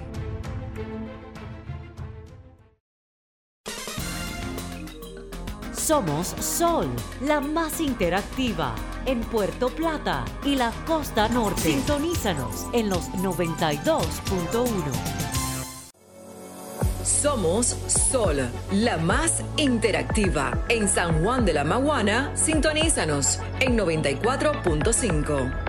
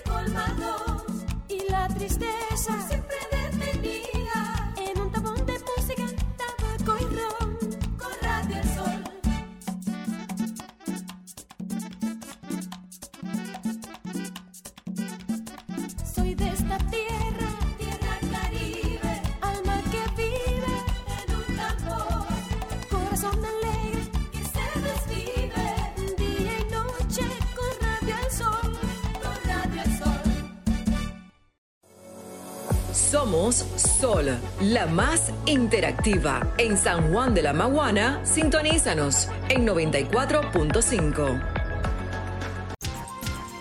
Somos Sol, la más interactiva en Santiago y el Cibao Central. Sintonízanos en los 92.1. Somos Desahógate RD, promoviendo el desarrollo y el bienestar social de la República Dominicana. Oíste, es un gallito. Continuamos con su espacio Desahógate RD por Sol 106.5, la más interactiva. Ahora tenemos una invitada que es mi vecina, mi compueblana. Aura Heredia. Vamos a dar otro aplauso. a la Heredia. Aura Heredia, una persona que no solamente Aplaudimos todos. es una dirigente es. política de alto nivel en el municipio y el país, sino que también es un gran ser humano, una mujer con una gran preparación y todas las batallas que ella libra. Y un gran activo del no Partido la de la sola, Liberación Raúl, Dominicana. Señores, mía ahora es, Ah, sí, ahora, ahora es maestra y política, miembro del Comité Central del Partido de la ¡Mira! Liberación Dominicana, es candidata a diputada y, eh, y vicealcaldesa por el PLD, magíster en educación, egresada de INTEC, graduada con honores de la carrera de educación, pres- expresidenta de la Asociación Dominicana de Profesores Santo Domingo Oeste, electa por cinco Seis. periodos consecutivos. O sea, aquí tenemos A pesar de su juventud. un filete, a gracias. pesar de su juventud, así es. Ahora, buenas tardes, bienvenida a este, a este desahogo. Gracias, buenas tardes a, a este elenco, a este gran equipo que yo lo sigo. Todos los sábados me conecto con ustedes desde donde esté. Así es. Y entonces agradecida de Dios y de todos los que nos siguen, poder compartir este tiempo de calidad, eh, agradecerle que me reciban y, y- y Raúl tenía mucho tiempo que no nos veíamos Así de es. cerca, feliz de poder compartir con ustedes. Estoy aquí dispuesta a todo Así lo que, quieran Viene conversar y dialogar con Viene nosotros. pregunta, Aura, profesora. No, con la pues boca vamos a pie decirle comienzan Aura, aquí. ¿Cómo tú visualizas el año, exco- el año escolar que, que recién terminó? Eh, tú sabes que con el asunto del COVID, más todas las cosas que pasaron, que fueron contrarias a, a un año escolar normal. ¿Cómo tú lo visualizas? Bueno, nosotros eh, tuvimos la intervención del señor presidente de la República en un acto que se hiciese para culminar el año escolar 2020-2021, donde el ministro de Educación también catalogó la finalización de este año eh, eh, escolar como exitoso. Y entonces todos los sectores que hacemos vida en torno a la escuela, en torno a los procesos educativos que conocemos de resultados, eh, sabemos que, fue muy ambicioso catalogar el año escolar que recién culmina sobre, sobre positivo y sobre beneficioso para el sistema educativo. ¿Por qué razón? Eh, nosotros estamos segregando algunos elementos y pudiésemos decir, no, vamos a, no vamos a ser críticos en términos negativos de todo lo que fue la culminación o el año escolar desarrollado, porque estamos viviendo una situación mundial, sui generis. Nunca en República Dominicana y quizás en ningún país del mundo que tienen sistemas educativos parecidos al de nosotros, se había dado la necesidad de poder estar en un tipo de formación a distancia, como lo vivimos con nuestros niños, niñas y adolescentes. Y entonces quizá podemos anotar un punto a favor de que se hizo un esfuerzo para concluir el año escolar. Pero cuando nosotros estamos frente a los indicadores de logro, que son la, la malla curricular que se evalúa de cada estudiante al final del año, vemos que el Ministerio de Educación seleccionó, hizo una selección de esos contenidos que se iban a trabajar durante este año escolar a distancia y entonces de esos contenidos seleccionados, que, que siempre hago, hago énfasis en un gran educador de la República Dominicana, el profesor Melanio Paredes, cuando dice que los contenidos no deben ser seleccionados, sino focalizados, según la necesidad y el contexto de cada una de la población que está en el centro educativo o frente al proceso de enseñanza-aprendizaje. Porque lo más importante del proceso de enseñanza-aprendizaje es que el estudiante aprenda. Así es. Todo lo que se articula administrativa y, y académicamente es para que el estudiante aprenda. Ese es el fin sustantivo de la educación. Entonces nosotros tenemos una inversión millonaria en educación donde hay un presupuesto que me lo han desglosado y me han dicho que 27 mil millones de pesos iban a ser destinados en ese año escolar para dotar a los estudiantes de dispositivos electrónicos Ay, sí. y también de conectividad a los centros educativos. Nos quedamos esperando. Yo que hago vida en las escuelas, no, no he visto nada de eso. Estamos en presencia de unos anuncios de entrega de dispositivos, pero son dispositivos que ya había dejado la administración saliente del, del sistema educativo, del Ministerio de Educación. Y entonces también estamos frente a licitaciones que hizo el Ministerio de Educación para adquirir 93 dispositivos electrónicos y, y hay una nebulosa en torno a ella que yo soy de la que estoy pidiendo que se aclare qué ha sucedido con esas licitaciones que la Dirección de Compras y Contrataciones Públicas devolvió al Ministerio de Educación porque fueron adjudicadas a los oferentes que no la ganaron.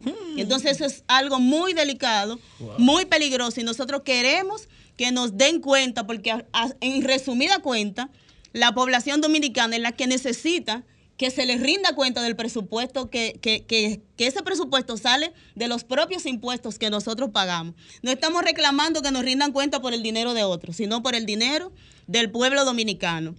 Nosotros tenemos ahora un proceso que se dio de evaluación en los centros educativos. Nuestros estudiantes estaban ausentes del aula Y todos sabemos que los niños, niñas y adolescentes, que es básicamente donde nos enfocamos, en la educación preuniversitaria, necesitan un factor importante para aprender y es la interacción. La interacción docente, estudiante, estudiantes entre sí. Y entonces una educación muy plana, eh, eh, poco motivadora. Cuando me dicen, cuando en el Ministerio de Educación me establecen unas cátedras, las cátedras son que yo pongo una persona en un teleprompter a leer un documento. Ya te di una cátedra sobre lo que pasó el 19 de marzo, sobre la Trinitaria, ya te di una cátedra y así no se aprende. Para aprender debe haber intera- interacción, debe haber, debe haber retroalimentación. ¿Cómo un profesor sabe si su estudiante está concentrado? atendiendo, dispuesto al proceso. Esas son parte de las cosas que tenemos que evaluar. No hay una evaluación diagnóstica del Ministerio de Educación, no hay una evaluación de fin de año para decir con qué vamos al año escolar que ya se anunció que es presencial. Ahí sí. Que tengo mis ¿Y está críticas, preparado tengo mis críticas muy duras sobre eso porque no estamos preparados. En, la- en- en República Dominicana se ha condenado siempre que los profesores no quieren trabajar. ¿Usted ha escuchado esa expresión, profesor? Siempre, siempre. Usted la ha escuchado, Juan Pablo la ha escuchado, usted la ha escuchado. Y sin embargo, en, este, co- en esta coyuntura, los docentes, sí. Los docentes Sí. están preparados Claro. y están deseosos de volver a sus recintos escolares. El Estado dominicano, dirigido por el gobierno en el momento, es el que no está preparado. Los recintos educativos están deteriorados. Porque tenemos, vamos ya para dos años que los recintos están agua, solos. no- Y no le han hecho y nada. todos sabemos que cuando una casa está sola y cerrada, Claro. sin uso, se, Se deteriora. Yo no sé por qué. Y en medio de la crisis que eh, evidentemente para nadie es un secreto que está manejando el sector educación, es también el sector que ha generado mayores desvinculaciones. Así por lo que hay una desarticulación del, del sistema. ¿Cómo, ¿Cuál es el rol que está jugando la Asociación Dominicana de Profesores con respecto a los maestros que corresponden al estatuto de carrera docente que han sido afectados? Hasta el momento los, los docentes no han sido tocados. Tenemos un caso de una profesora en un municipio de, de- de- La Vega que ha sido desvinculada. Hay algo, estamos, están algunos, algunos sectores del ADP están peleando el caso, como decimos nosotros en el lenguaje sindical, pero hasta ahora lo- el personal desvinculado han sido personal administrativo y de apoyo, como le llamamos en los centros escolares, que viene siendo en este momento el 48% de los empleados que hacen ese tipo de trabajo en los recintos, el que cuela el café, el que limpia el baño, el que barre, el portero, han sido desvinculados. Y para ustedes y para ninguno de los que no está viendo es un secreto que todos los días, frente al Ministerio de Educación, así como frente a otros ministerios, hay mucha gente demandando que le paguen sus prestaciones. Entonces aquí no se sabe cuál es la autoridad, quién es que está mandando. El presidente dice, si no tienes para pagar prestaciones, No no, cancele. No cancele. desvincule. Pero entonces la ley dice, si me desvincula, tengo un tiempo para que me des mis prestaciones. Entonces, no se sabe ahora mismo qui- quién es que tiene la batuta, porque cada ministerio, cada dirección de este país e- es un gobierno aparte. Entonces, esos desvinculados que hasta ahora el MAP ha reportado que son 63 mil. Tenemos un reporte de 63 mil y de eso casi 49 mil son del Ministerio de Educación. Profesora, una pregunta para retomar el tema de la eficiencia que pudo haber tenido el año escolar, eh, sobre todo en el proceso de enseñanza-aprendizaje. Esa evaluación que ustedes han hecho está por escrito, no sé, o es una, una, una percepción que usted tiene, pero con esta educación a distancia o este año escolar, nosotros entonces vamos a, retroceder en el proceso de enseñanza-aprendizaje de, la, del- de la optimización que pudo haber eh, ofrecido el ministerio. No, lo que pasa es que nosotros como parte, en este caso quien te habla, como parte de interesada del sistema, como parte de la dirigencia gremial y sindical, que también hacemos nuestros aportes al proceso, le hemos solicitado al Ministerio de Educación que antes que emitir un juicio, un discurso de cierre de decir que fue exitoso, que haga una evaluación. Y la evaluación va en diferentes vertientes. Lo que ha hecho el Ministerio de Educación ha sido una autoevaluación Ok. Usted se desempeñó aquí en este programa. Bueno, yo me evalué como comunicador. Yo, el profesor Raúl Germán, fui excelente este año. Pero ¿qué dicen tus compañeros? ¿Qué dicen Claro. los que te escuchan? La evaluación tiene cuatro componentes. Tú tienes que autoevaluarte, evaluar y también la heteroevaluación. Todo lo que todo lo que hacen vida en torno a la educación dominicana deben evaluar el proceso. Y esa evaluación, porque la evaluación es anticipar, anticipar acciones, es lo que nos va a decir a nosotros qué necesitamos hacer en el próximo año escolar y qué debemos atacar. Un año escolar que evidentemente no estamos preparados para iniciar de manera presencial. Profesora, eh, ah, bueno, Yolibeli le va a hacer una pregunta. Sí, antes de su intervención, Jorge hablaba de la ausencia de bibliotecas a nivel nacional. Sobre eso vemos que usted eh, promociona una iniciativa de educación y pensamiento. Coméntenos un poquito de eso y qué se persigue a través de esta... Eh, escúchame, profesora, eh, para ya juntar la pregunta, porque nos quedan cinco minutos. Hay algo que me, o sea, que estuve pensando, por ejemplo, si tenemos tantas desvinculaciones, una vez el ministerio haga la apertura del año escolar y estas desvinculaciones no hayan sido todavía pagadas, me imagino yo que se han tomado las previsiones de que estas personas pudieran hacer boicot en las escuelas. Básicamente no, no es la tradición del empleado del sistema educativo. Lo, hacen la protesta al empleador, que en este, que en este caso es El el, ministerio, Ministerio de Educación. Lo peor que puede suceder es la- el caos que se va a armar en el centro educativo cuando un empleado que se necesita para tener en condición un recinto escolar no esté.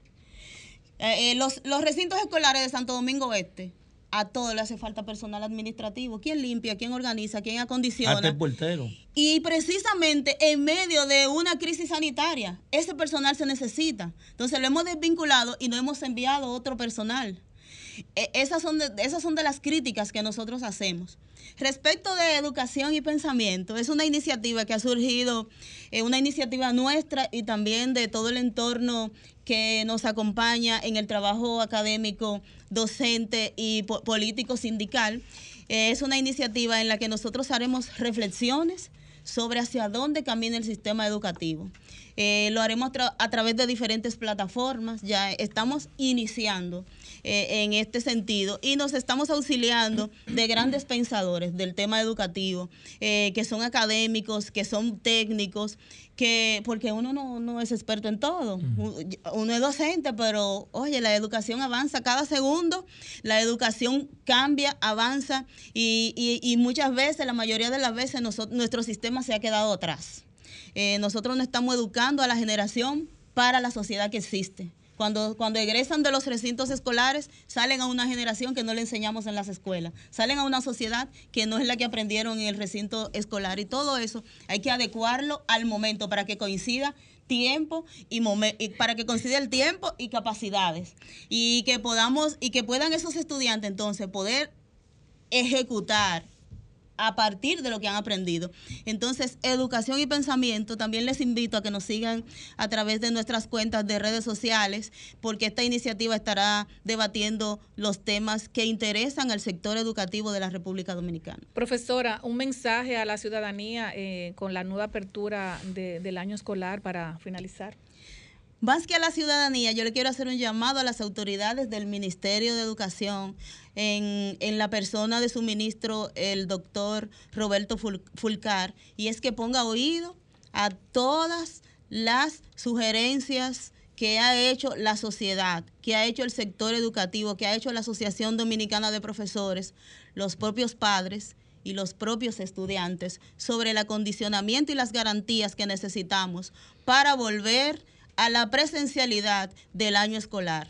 Necesitamos saber que todos nuestros docentes están vacunados y que todos nuestros recintos escolares cuentan con las condiciones sanitarias adecuadas para volver a la presencialidad.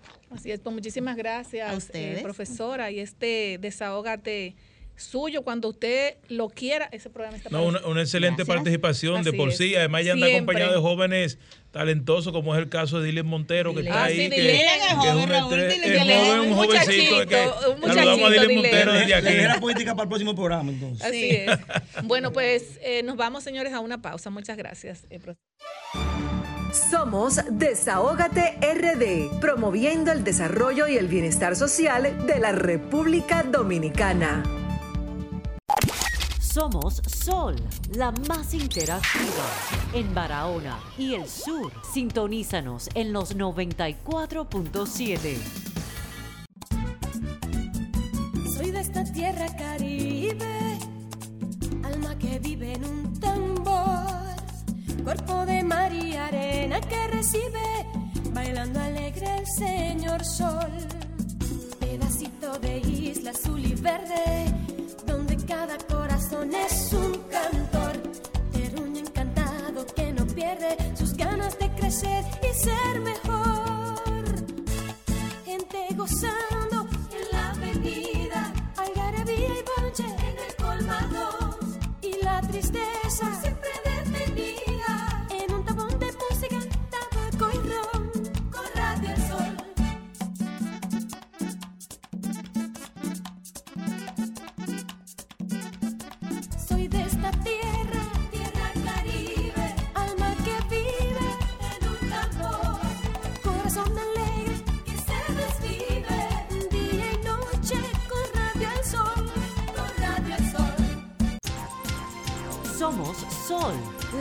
interactiva en Santiago y el Cibao Central.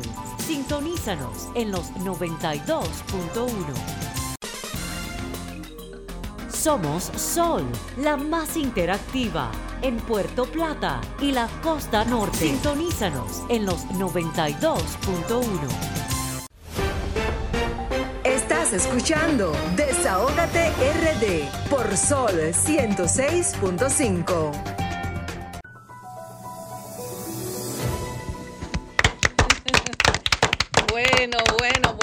bueno, muchos faltan 14 invitados. temas. Bueno, tenemos a- al doctor eh, Yomare Polanco en la sección Salud es Vida eh, de parte de Fibracina. La fibra que tu cuerpo, ¿qué? Necesita. señores. Ya hemos entregado varias fibracinas que lo han venido tanto a buscar aquí como a la oficina. De verdad que la gente está muy motivada con esa fibracina, eh, que tiene muchos, muchas cosas que Pablo sabe, Ay, que no ay, se puede ay, decir ay, por aquí que el, el, el- el- Los el hombres están encantados. El doctor lo dijo, los hombres están muy encantados.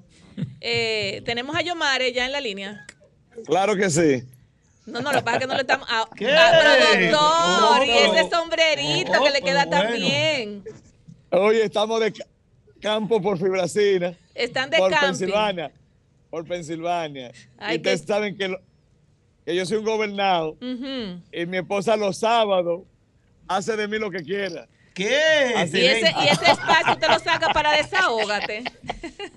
y yo tengo que desahogarme con ustedes. Excelente. Doctor, eh, como yo sé que usted anda con su esposa y sabe que las mujeres somos muy... No, camina, date rápido. El, el otro día salieron unas informaciones en algunos medios de comunicación con relación a la construcción de una industria farmacéutica en la frontera, avalada por la ley, la ley fronteriza, ¿verdad? Ley Eh, incentivo al ley, desarrollo fronterizo. Exactamente. Nos gustaría, doctor, que usted nos hable un poquitito de eso, porque aparte de que siempre hablamos de la fibracina, la gente tiene que saber realmente qué más está haciendo el doctor Yomare Polanco, aparte de su, de su eh, Polanco Van, eh, de su, de su propuesta televisiva. eh, y en, en realidad son tantas cosas las que el doctor hace que nos gustaría que usted le hablara al pueblo dominicano con relación a, a todas esas cositas bonitas que usted hace para la gente. Bueno, esto es fácil. Dios nos ha bendecido. En el 2017 diseñamos un proyecto para la frontera, la cual nos iba a permitir producir muchas, muchas, muchas medicinas a bajo costo. Porque nosotros tenemos la capacidad de producir 250 mil pastillas de la que usted quiera en una hora. Y si tenemos 10 máquinas, producimos 2.5 millones de pastillas en una hora. Líquido de 8 onzas, de 4 onzas, le podemos producir hasta 3 millones en una semana en Estados Unidos. Queremos parte de eso, traerlo la República Dominicana para crear empleos. 1.200, 1.500 empleos directos, unos 7.000, 10.000 indirectos, con lo que se venden los productos, vendedores, ruteros, promotores, etcétera, etcétera.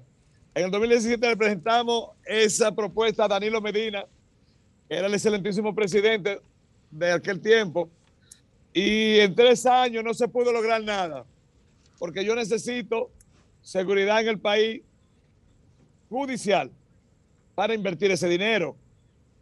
Pero ¿qué pasa ahora? El honorable senador de Elías Piña, nuestro querido Iván Lorenzo, la recata y la pone viva.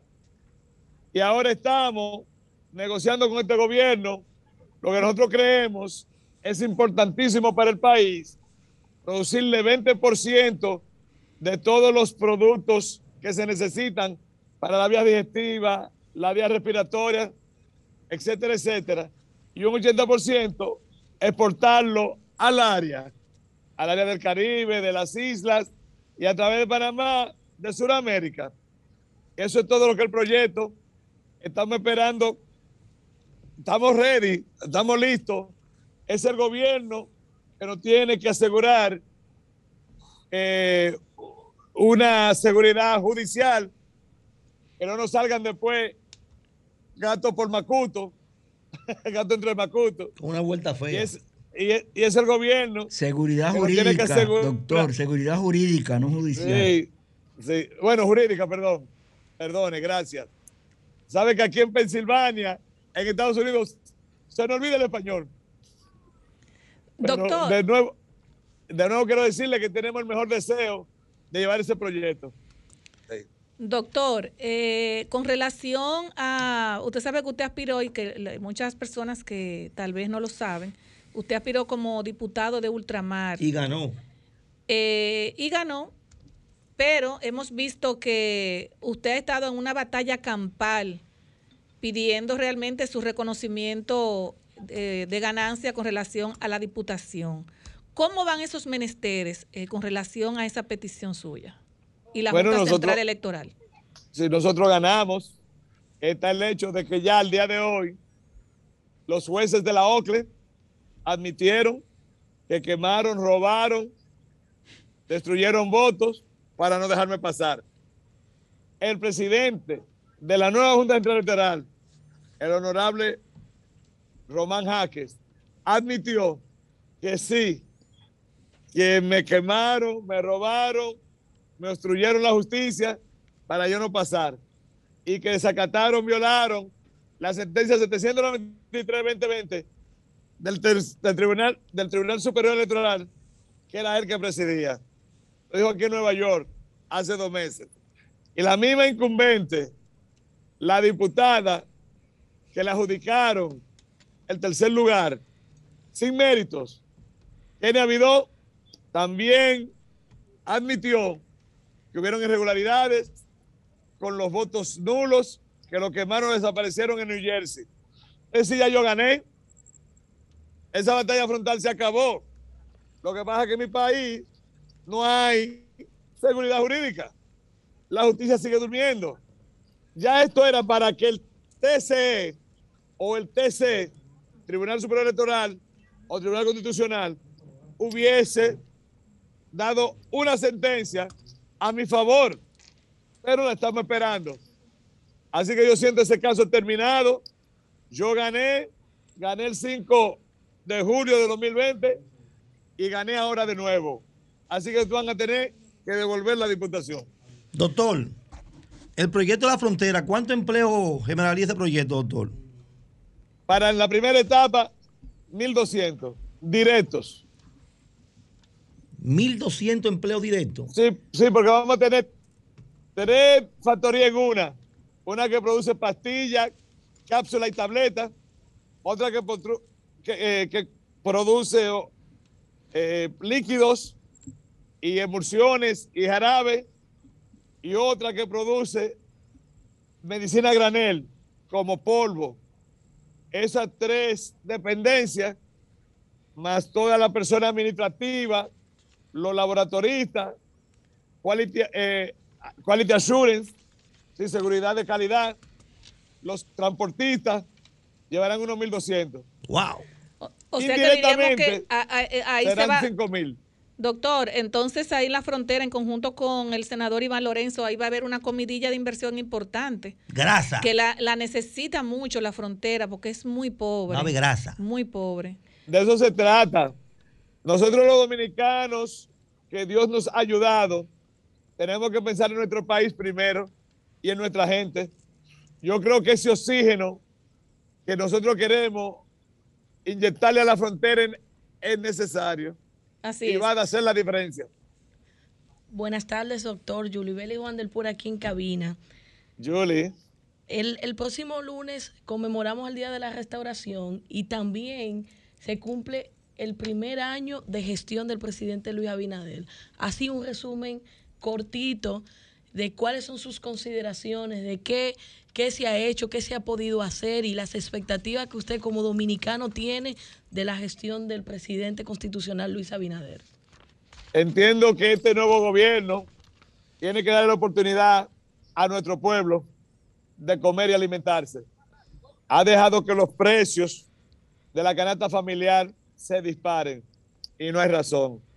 El pobre, el más vulnerable, tiene como, oye, hobby. Su única diversión es comer y se la estamos quitando. Es decir, que tenemos que pedirle a nuestro presidente, Luis Abinader, que piense en devolverle la canasta familiar asequible a los pobres. En cuanto a la corrupción y la impunidad, quiero que sea verdadera, no que sea un juego relajo. Yo mismo he denunciado a la mafia electoral de Castaño Guzmán, Gilberto Cruz Erasme, que robaron más de 5 millones de dólares en Estados Unidos en las elecciones del 5 de julio. Y en vez de preparar unas elecciones con dignidad, lo que hicieron fue acabar con el erario, con el, con el presupuesto público. Además de quitarle el derecho constitucional de la diáspora de elegir y ser elegido, desacataron una sentencia 793-2020 del Tribunal Superior Electoral y no hay ni un preso. Así que esa política contra la corrupción y contra la impunidad tiene que ser verdadera, eficaz y para todos, donde sean aplica- aplicables. Creo que alguna gente la ha enjuiciado o procesado injustamente y otros criminales lo ha dejado suelto. Y por último, tenemos que entender que la pandemia no es un juego. Cuando estaban en la oposición, criticaban mucho al gobierno de Danilo porque estaba científicamente con el ministro de Salud Pública, el hermano Córdoba Sánchez, Rafael Córdoba Sánchez, Cárdenas. Cárdenas. Cárdenas, perdón, Rafael Cárdenas Sánchez, quien hizo un trabajo excepcional. Y el gobierno de Danilo, un trabajo excepcional. Y este gobierno, ¿qué ha hecho con la pandemia? El país está más atrasado, las vacunas no han llegado donde tienen que llegar y cada vez la crisis va peor. Y no ha sabido lidiar, no ha sabido liderar lo que se llama los toques de queda, de queda, ni ha sabido liderar lo que se llama la disciplina ciudadana. No, esos serán mis tres puntos. Sí. Pues doctor, muchísimas gracias. Siga disfrutando en, en esa vegetación tan hermosa que se ve detrás suyo. Y dele nuestros saludos a su querida esposa. Gracias a Fibracina, la fibra que tu cuerpo necesita, el doctor Yomare Polanco en el segmento Salud, Salud es Vida. Muchísimas gracias, doctor. Desde Pensilvania. Bye bye. Gracias, doctor. Un beso. Señores, ahora nos vamos a las llamadas Línea al abierta. 809-540-165, señores. 809-540-165. Bueno, el doctor fue muy atinado eh, con relación a... Buenas tardes, desahógate. Buenas tardes, salud y bendiciones para ustedes. Amén, amén. ¿Quién nos habla? Mi nombre es Luisa Montilla, yo fui una de las agraciadas de la semana pasada, A ver, tu pero estoy fibracina. un poco indispuesta y yo no puedo ir. Yo le quería preguntar si fuera posible, por favor, que me la dejaran ahí en la emisora. Claro que puede. sí. Ah, pues yo le voy a agradecer, pero yo quería también hacer un comentario, me quería desahogar. Adelante. Ahorita se hablaba de toda la crisis que hay en los barrios, más cuando hay una tormenta, todas las consecuencias que eso trae. Que da mucha pena que se derrumba casa, que esto, que esto, que lo otro. Todos no tenemos la oportunidad, de, mi casa de sí, pero gracias a Dios la tengo en un sitio donde no, no hay peligro. Que a menos conocer algo muy grande no se me va a ir.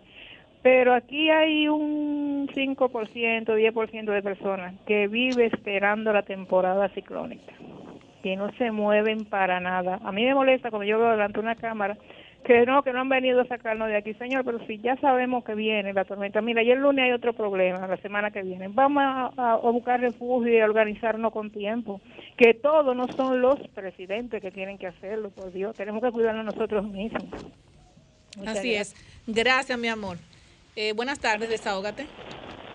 Buenas tardes, dama. Adelante, Wendy. buenas tardes. ¿Quién nos habla? Wendy, el Sánchez Quiqueya. Wendy, buenas tardes. Adelante.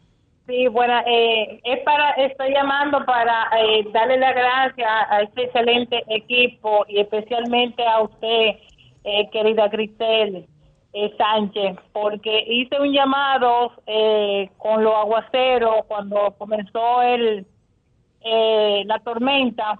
Hice un llamado en el sol de la mañana, en la semana, y usted escuchó el llamado y vino por aquí, por el ensanche Quiqueya, con un camión medio repleto de comidas de alimento crudo. Entregando. Abajo de ese aguacero, debajo de ese aguacero andaba usted conmigo tocando puertas y entregándole raciones de comida a los habitantes de por aquí del ensanche Quiqueya. Así que muchas gracias, bendiciones por ese gesto. Usted no preguntó quién era PLDista ni quién era reformista, simplemente vino a auxilio de todos los dominicanos, especialmente de la gente, de los moradores que están todos decacarados en el ensanche Quiqueya. Muchas gracias, Crisel. Amén, el bien y no mirar a quién. Así es, hacer el bien y no mirar a quién. Buenas tardes, desahógate. Buenas. Y Buena- Vianelo. ¿Cómo está usted? Vianelo está aquí. ¿Qué ha habido? Hola. Buenas tardes. Señor Ferrera Pérez. ¿Qué tenemos? Buenas Sí. tardes. Buenas tardes. Adelante, buenas tardes. Buenas tardes, Raúl. Buenas tardes, equipo. Edwin, Félix. Ah, este. Edwin, ¿cómo tú estás? Edwin, sí, que adelante, estaba ¿cómo escuchando la intervención de Aure y quería decir algo. Adelante, Edwin. Sí, no, mira, primero antes que nada, eh, recordarle al país que tenemos que cogerlo suave. Este fin de semana traten de estar en su casa. Está Amén, anunciada, amén. está anunciada una continuación, vamos a decir, de, de- de esta temporada activa. Y es bueno que estén cada uno en su casa, que cojamos la cosa con calma y vamos a hacerle caso a las autoridades, vamos a unirnos, así como lo hemos hecho con esta pandemia.